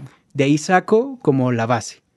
Y, ya le pones color. Y de ahí ya empiezo a, a mezclarla, a- a- porque siempre digo, quiero que el juez Sí, escuche tenga- más o menos lo que yo quiero y no se quede nada más con la partitura. Que probablemente un buen juez pues va a tener visión y decir, ok, suena así la maqueta, pero, Sí, pero yo siento que siempre una maqueta... Sí, una buena bien. maqueta. Entonces ya me pongo a mezclarlo. Si tengo efectos, incluso busco grabarlos aparte. Este, por ejemplo, ese de la vihuela, me, me conseguí un vihuelista que Y fuera grabando así como las partes más importantes que quería que destacaran. Eh, en el de Márquez, ya ves que usaba un raspado de tam. Ah, sí. Conseguí el- ahí de la escuela. Órale, no, si te clavaste con razón. ¿no? Sí, y la, y la meto y luego ya la masterizo también, ¿no? Para que se... Un Yo sí la masterizo, pero chiquito. ya. Hasta ahí. Sí, yo siento que ahí sí lo puedo, sí lo puedo combinar. Como que es un momento en el que digo, ah, qué chido que están estos dos Que, que mundos. yo lo he haciendo". intentado, pero no. Porque además, ¿sabes qué? Por ejemplo, mi abuela sí fue Sibelius. Ajá. No, horrible. o sea, y a lo mejor por eso ya no ganó tampoco, pero sí, mi maqueta es de... Sí, es una MIDI horrible. Porque Note Performer, la Note Performer se defiende bastante. Sí, lo hace bastante bien. Pero la vihuela no. Sobre todo en instrumentos rasgados, no creo que... A menos que sea literal una biblioteca de sampleos bien hecha. Pero no creo que eso. que, que fíjate que me gusta más el sonido que da el, el Note Performer que otras bibliotecas. Por ejemplo, Giovanni me recomendó una vez una que era de la, como de Sinfónica de Londres que había Mm. juntado. Pero lo hago así como bien cinematográfica, Mm, con ton, ton, ton, y dices, nah, esto así no va a sonar nunca. No. Una orquesta de cámara, ¿no? Exactamente. Jamás. Entonces sí, como que el Note Performer se acerca un poquito. Sí, se acerca más. Yo, de hecho, no sé. Yo ya no estaba tampoco muy metido. Y nunca estuve muy metido en el mundo de las bibliotecas para Sinfónica. Este, yo siempre ocupé Sibelius. Y me acuerdo que Sibelius venía con una biblioteca muy buena. Antes, Ah, antes la... la- no me acuerdo cómo se llamaba. Y Sí. luego lo actualicé, ya no venía y dije, ¿pero qué pasó? ¿Y dónde? Nu- nunca me Pude pude. empezaron los tigres los midicitos bien ¿no? horrible. Pero antes sí tenía biblioteca decente. Sí, había una chida antes. No me acuerdo cómo se llama. Y ya después para el concurso Márquez, el primero, pues me puse. Dije, güey, qué hueva. Porque a mí luego ya me da hueva eso. Como que, porque hay tantas opciones y no sabes cuál. Y encontré a alguien, decía No Performer. Dije, a ver esta. Y no estaba tan caro. Dije, ya, de aquí soy. Y la escuché y me gustó ya. O sea, ya para qué le muevo. O sea, no. Sí, justo yo también la conseguí para ese concurso. Me, me la recomendó el maestro Agustín. eh, y también me metí. Me acuerdo que también la estaba, este, como que me la prensé porque era, creo que la podías rentar o comprar. Ajá. Y Tú dije, la rentaste. La renté de estas que la pagas como seis Sí. meses y luego ya te la dan. Dije, ya la "Ah, tienes?" huevo". Sí, ya la tengo ahí. Yo, yo- güey, yo no. Yo llevo cada concurso, la rento tres meses Y la dejas. o un mes, porque y llevo tres meses porque se me pasa, como que terminé el concurso y luego sigo pagando y, me y la paro y nunca, o sea, ya hubiera juntado, ya, la tendría. Sí, a mí me pasó algo también muy curioso de que me... Algo pasó con mi tarjeta de crédito, que no pasó el Oh. pago, era como el pago 5. No pasa, y me dice, no, pues este ya se Te le canceló. pelas. Y a empezar otra vez desde el 1. Pero así Sí. estuve bien pendiente. Pues ya. Y te digo que yo sí no soy tan clavado en eso. Mm, Porque, y lo pensé en el, la primera vez que participé, dije, no, pues que es añadirle otra capa de complejidad al proceso, güey. Porque ahora no solamente es la obra escrita y todo lo que tú haces, sino ahora producirla, pro- postproducción. Dije, no, güey, ni de pedo. No, yo, yo, fíjate, siempre preveo un mes para, Para toda la maquetación de la obra. Ah, o sea, un mes para un mes para maquetar, maquetarla. sí. No, sí. para, o sea, un mes antes del concurso ya tiene que estar lista. Y ahora sí empiezo a exportar, porque aparte, yo soy bien clavado en eso y hay retardandos que no suenan como son, hay Ah. pianísimos que no. Entonces hago como una maqueta de lo que debe sonar y otra No, es que sí es de lo que debe estar escrito. Monumental. Entonces sí es un mes de ponerme y al oye y escucharla y, y escucharla con diferentes lados, decir, sí, me gusta bien aquí. Soy chido, bien, bien, bien metódico en eso. Y al final me gusta, o sea, no es que diga, wow, ya la tengo y este es mi, pro- mi producto final, porque obviamente no, no, No. tiene que ser realmente que ser estrenada. Estrenada. Pero digo, se acerca un poquito más a lo que quisiera que los jueces Es que supieran qué es lo que yo quiero expresar, ¿no? Sí, fíjate que sí es importante la maqueta.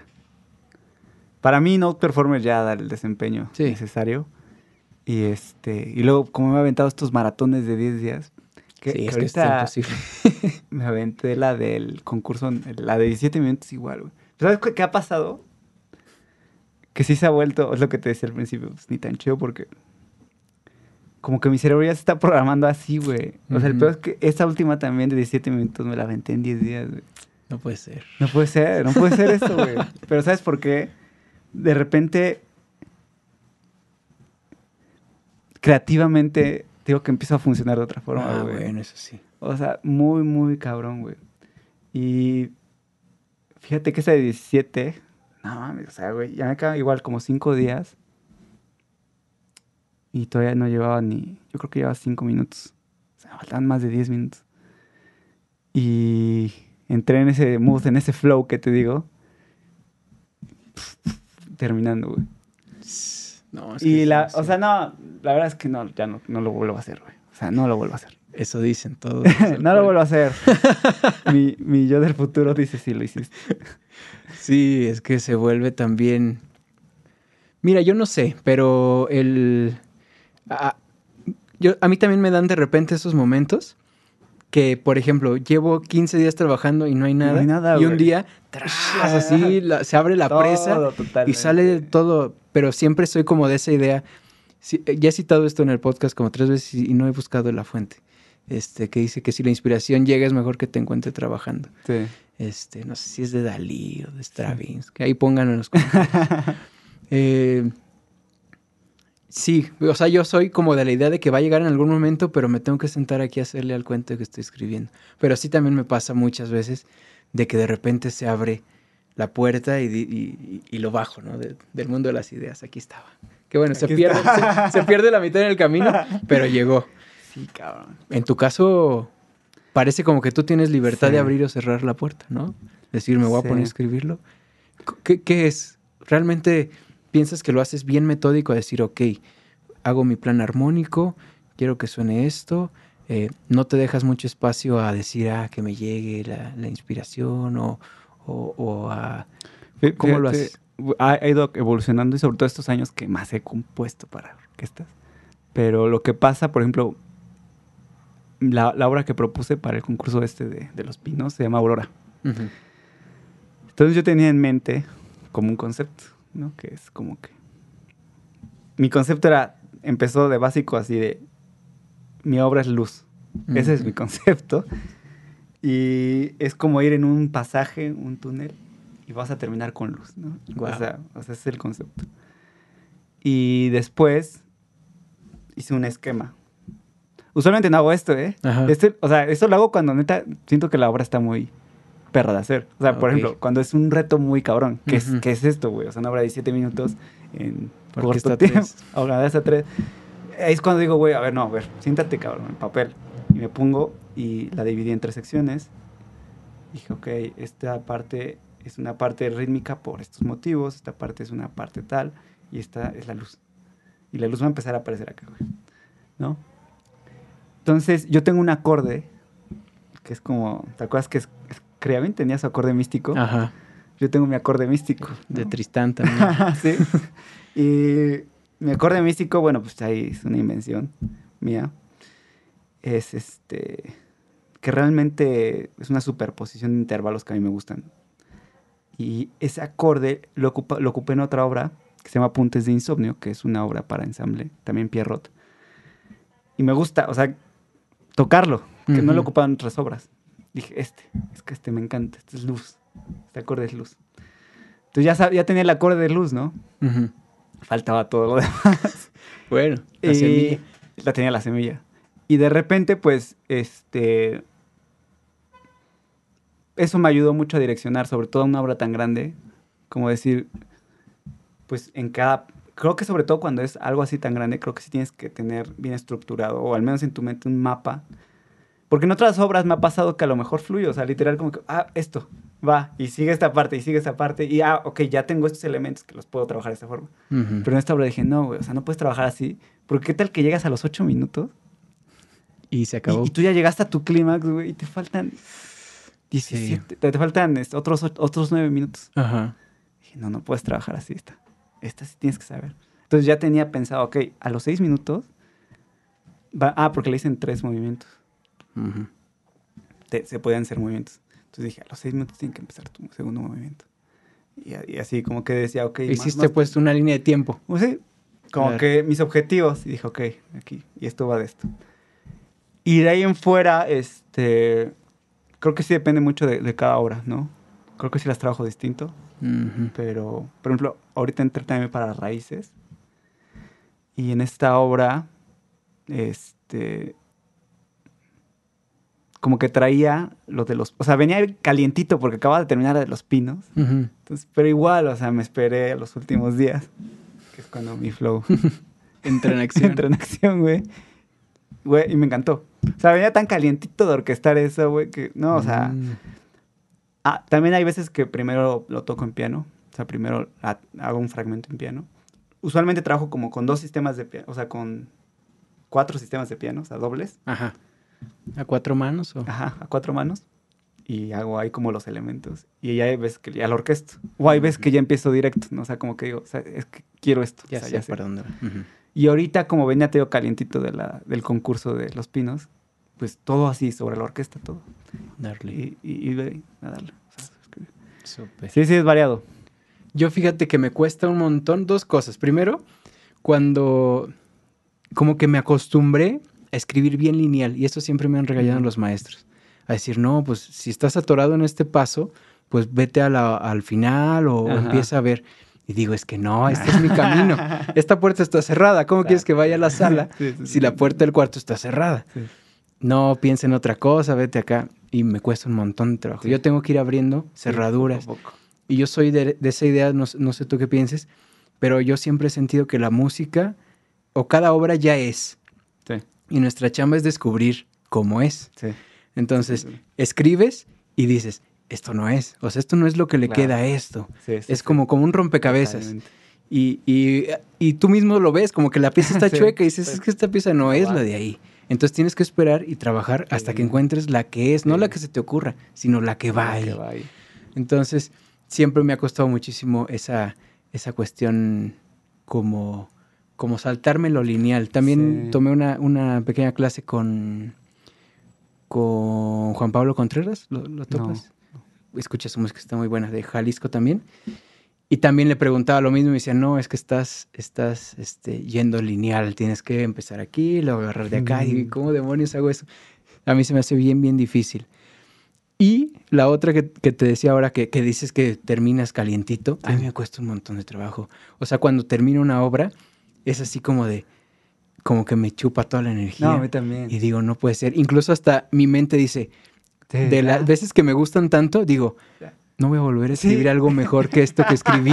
Ya, ya me puedo morir ahorita porque ya no, no va a llegar algo mejor que esto. Y digo, y ya después, bueno, pasan un par de días y, y empieza a agarrar, ¿no? Pero No, sí me tengo que tomar, al menos de una obra grande, unos 15 días Sí, de no hacer nada. Yo me tomé esos 15 días. Ya, O sea, por eso es que otra vez la hice a los... 10 días. Pero sí, porque haz de cuenta que las calculé por meses. Entonces, Ah, ya. en- tenía un mes, pero realmente fueron 10 días. Teníamos esos 10 días, tenía otro mes para otra, pero realmente fueron los 10 días. o sea, sí me tomé un descanso. Tomaste tus descansos. Pero este, sí concuerdo en eso lineal que dices, ¿no? Y que hay veces que la siguiente parte, hasta ya, ya hiciste un chorro de cosas y no pasas. No, es como pasar de nivel, ¿no? No pasas, güey. no pasas. O, o no te pasa también que, por ejemplo, a mí me, me ocurre que yo en mi cabeza ya sé cómo va a ser el clímax, por ejemplo, Sí. pero no lo escribo porque no he llegado al clímax. Sí. Y me dice, no, pues empieza a escribir. No, es que eso ya está hecho. Sí, también. A mí también me sucede como lo platico a veces con mi novia y le digo, ya tengo la obra Ah, aquí, sí, pero también. me faltan estos pedacitos Exacto. que los voy a resolver después, pero todo lo demás ya está aquí en mi cabeza. Nada más es de pasarlo Exacto. al papel.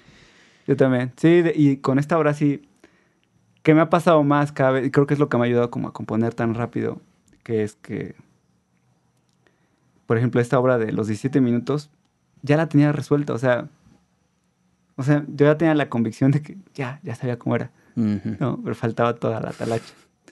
Y ahorita que te digo que acá estaba caliente porque lo mismo, o sea, me pasó con esta obra que dije, o sea, hice los, el primer minuto de obra y dije, ya, es que ya sé cómo va, ya. Y todavía de confianza, como que me tomé como cinco días. Así como que, no, es, Sí que, es que ya está. Decía, o sea, es "Me voy a que ya está. ya sé lo que sigue. Ya faltaban cinco y dije, no, ya, ahora sí, güey, ya, ya no tienes días. Y la terminé y me gustó mucho. Y está muy bien, este...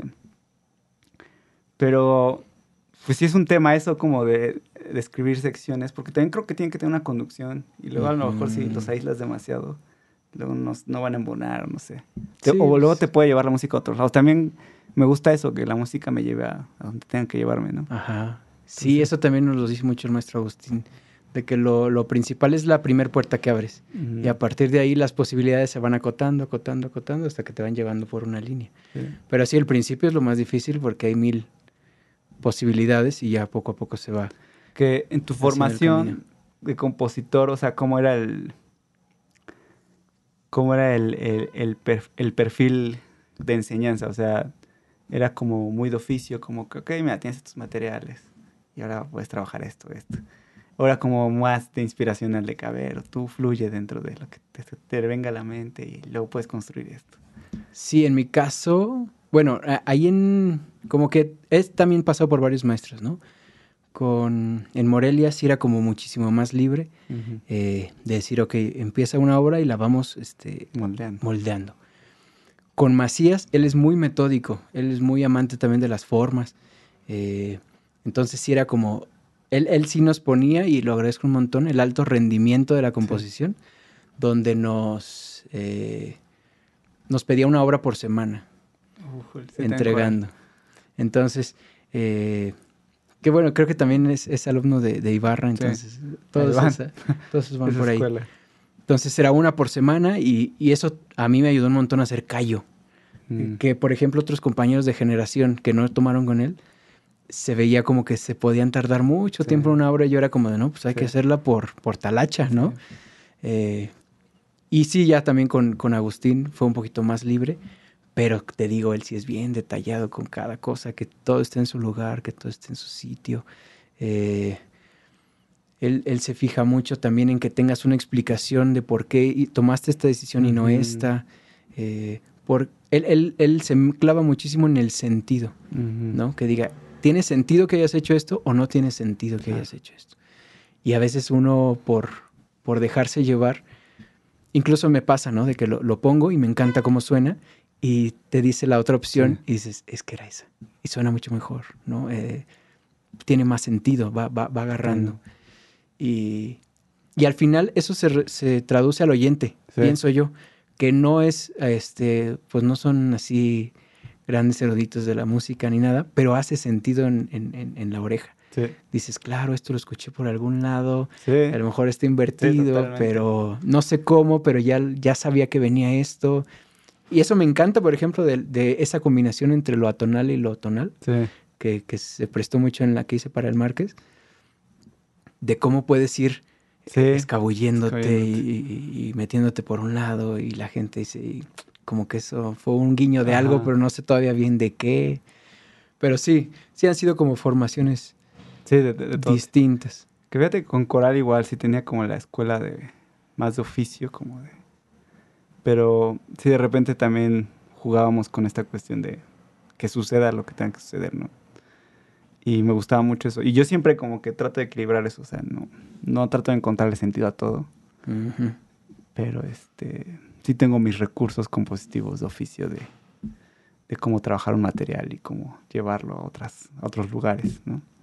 Entonces creo que, bueno, para mí es lo que más me gusta, ¿no? Como que jugar, coquetear con las dos partes, ¿no? Una muy estricta, muy formal, muy y otra que a donde me lleve. Claro. Que No, surja eso- lo que... Sí, te digo yo cuando escuché tu obra, me Sí. gustó muchísimo. Y ahora que me dices que fue en 10 días, Sí, no, Lo admiro más porque, porque habla de que tienes ya un bagaje de herramientas importante que te permite Sí. hacer eso en, en- en tan poco tiempo. Que no es realmente ver de dónde sale, sino bueno, ya aquí tengo Sí. mi martillo, mi desarmador y son estas tuercas Sí. las tengo que hacer y, y ya, ¿no? Eso está muy chido. Está Eh, padre. Y te digo que este me ha gustado hacerlo, o sea, pero también mentalmente como tú, o sea, si de por sí un proceso llevado más relajado. Sí, es desgastante. No, o sea, estos yo he terminado así de que este como mal esos días. O sea, y no que coma porquerías, más bien fuera de horarios o de que me salte una comida. No duermo bien. Y la verdad, yo siento que también si tu cuerpo no está al 100, no vas a Sí, descansar. Entonces, yo, fíjate que yo sí procuro mucho que independientemente de que no tenga tiempo, o sea, al menos descansar lo prudente. O sea, solo me tocó esa vez que dormí, pero ya iba a entregar, o sea, ya estaba la hora hecha. Ujú. Pero si no, o sea, aunque deba mucho de la hora y me falte todavía, o sea, yo sí digo, no, ya, vamos a dormir. Y, y luego al día siguiente no empiezo luego, o sea, no es como que esté todo, me voy a correr, o sea, como que sí necesito aún en tiempos de presión, equilibrar mi estado emocional. Claro. Y Por- además... Porque no, si no, no me va a fluir nada. Exacto. O sea, además, cuando lo ves a largo después, ¿no? En retrospectiva, te das cuenta de que no hubieras rendido lo mismo si no te hubieras tomado esos descansos. Totalmente. Aunque pareciera en ese momento que estabas No, perdiendo el tiempo, exacto. realmente lo estabas ganando en me- productividad Me, me después. pasa, no sé si a ti te pasa, pero. O sea, últimamente yo me siento y, y estoy. Puedo estar una hora. Pero estoy cansado. O sea, mi cerebro está cansado. Me pongo a hacer cualquier tontería. Cinco minutos y regreso y renovado. Claro. O sea, sí, sí. y si no, o sea, y parecía que a cada rato me estoy distrayendo, pero es como que mi cerebro me dice, güey, ya, o sea, relaja la raya. Ve estupideces, vas a otra cosa, güey. Luego me voy a cortar el pasto. Oh, mira. Ah, pues, tengo mi jardín y estoy con mi perro y estoy cortando el pasto. Sí, yo también tengo mis, mis, por ejemplo, caminar me hace muy bien cuando estoy así como bloqueado, Ajá. salir a caminar. Eh, como todas estas actividades que realmente pareciera que no estás Sí. componiendo, pero sí, o sea, realmente el cerebro está haciendo estas sinapsis que en el momento de estrés no las va a hacer.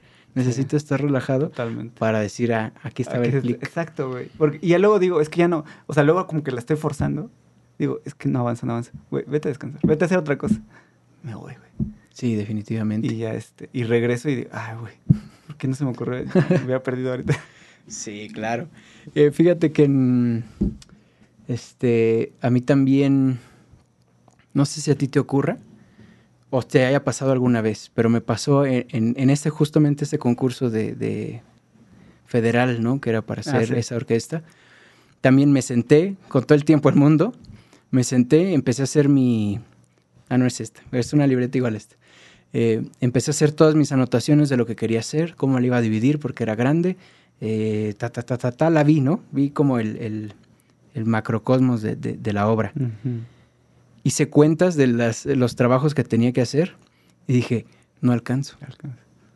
Entonces, a lo mejor tú porque te- eres también bien atascado y lo haces rápido, pero en mi caso yo también soy bien consciente de que no voy a hacer algo Sí, al aventón. al aventón. sé sí. como mis tiempos y justamente en esa dije, No. no alcanzo. Entonces, en esta no voy a concursar porque no me da el tiempo.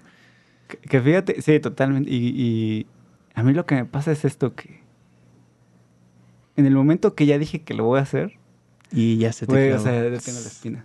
Claro. O sea, y, y va a pasar lo que sea, puede ser que luego, o sea, pero tengo que terminar.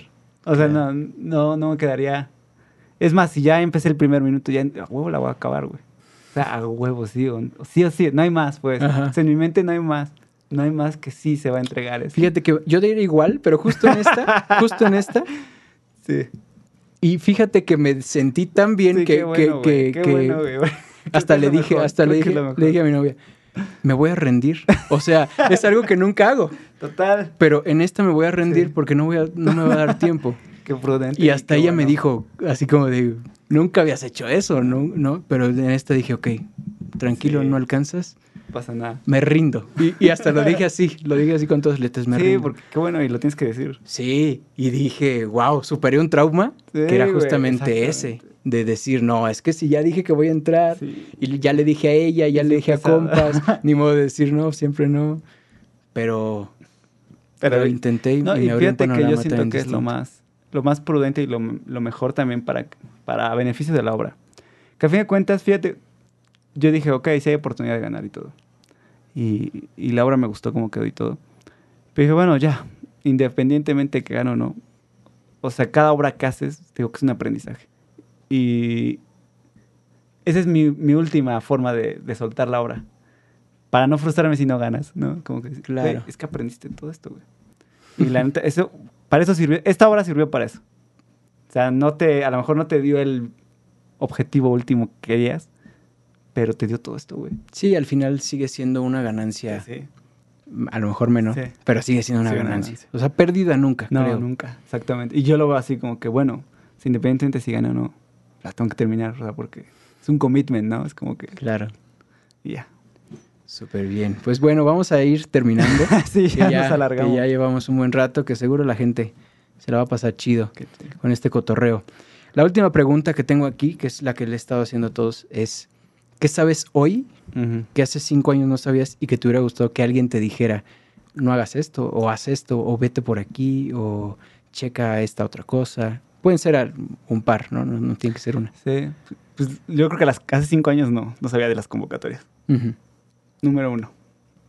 Em, otra sería que quizás no...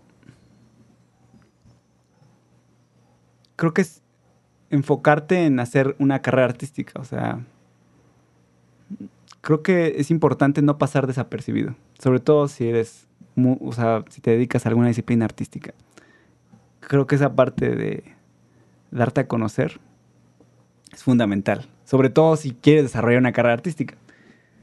Que ahora, a ver, llegando a ese punto, yo no sé si quiero desarrollar una carrera artística en este punto. Ok. O sea, no sé si va a ser como que... Lo estoy haciendo, lo estoy en la medida de lo que puedo. Tampoco sé si es mi... Pero bueno, creo que es importante. O sea, si vas a ser músico de lo que quieras, compositor, instrumentista, empieza a difundir tu marca. Eso. Claro. O sea, creo que es como fundamental.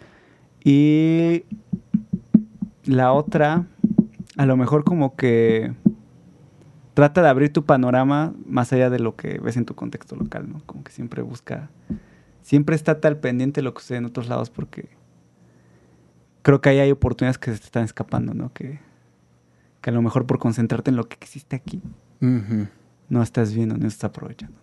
Creo que esos serían los consejos. Consejos que yo me daría así. Qué bien, y qué importante es eso, fíjate, nunca, a lo mejor yo también lo he hecho siempre inconscientemente, pero nunca lo había pensado real.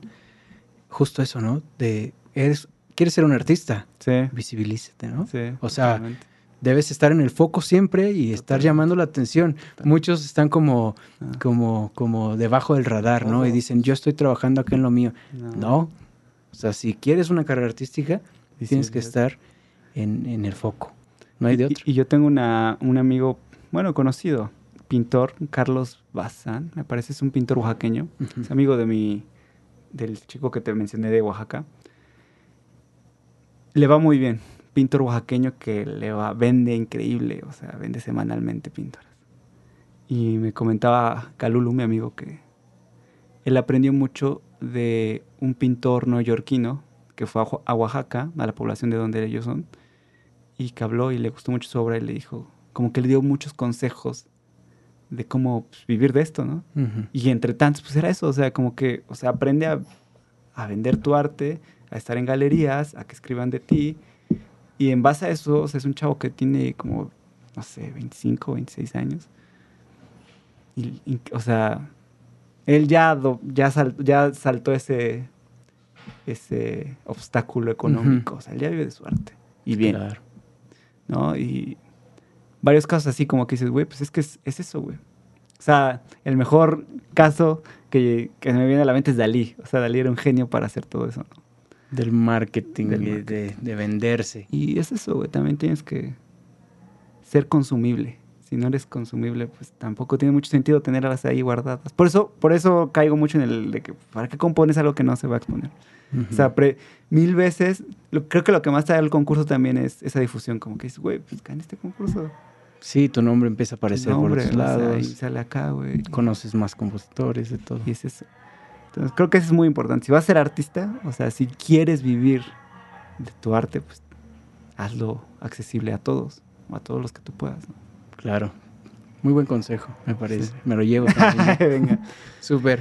Pues muchísimas gracias, Rogelio, este, por todo este buen rato que nos pasamos aquí platicando. muy bien. Ya nos hacía falta, siempre decíamos que nos íbamos a juntar a platicar y la pandemia, por una y otra. Ajá. Siempre, pero y digo, nos conocimos en Márquez, que ya tiene Sí, desde el 2019. Pareciera como que el 2020 no sé qué pasó no, ahí. No pasó, desapareció, güey. No, pues gracias. Bienvenido aquí siempre, tu casa. Y qué chido que haces este tipo de, de, cosas, de difusión y que se hable este tipo de cosas que a mí también me hubiera gustado escucharlo, ¿no? Cuando, estuve, cuando estaba estudiando, ¿no? Sí, ojalá que le sirva a alguien. Y este. Y si no, pues por el chisme también. También, que estuvo, se estuvo rico. Súper entretenido. Sale, pues muchas gracias a, a, ustedes que escucharon, vieron, sintieron este podcast aquí con nosotros. Ya saben, si les gusta, dejen su like. Si no les gusta, dejen su dislike. El algoritmo es igual. De todos modos, les va a aparecer a los demás. Comenten, este Si nos equivocamos en algo de lo que dijimos, también coméntenlo. Mientras más movimiento haya, mejor. Y si alguien más quiere venir al podcast, también son, son bienvenidos. Eh, igual dejo tus redes acá abajo y del estudio para los que les interese. Y pues nada, nos vemos la próxima. Gracias, hasta luego. Chido. Súper bien, güey. Ay, qué rico. Qué rico, ¿no? La estuvo entretenida. Sí. Ah, ¿cuánto estuvo? Casi las tres. Dos y media.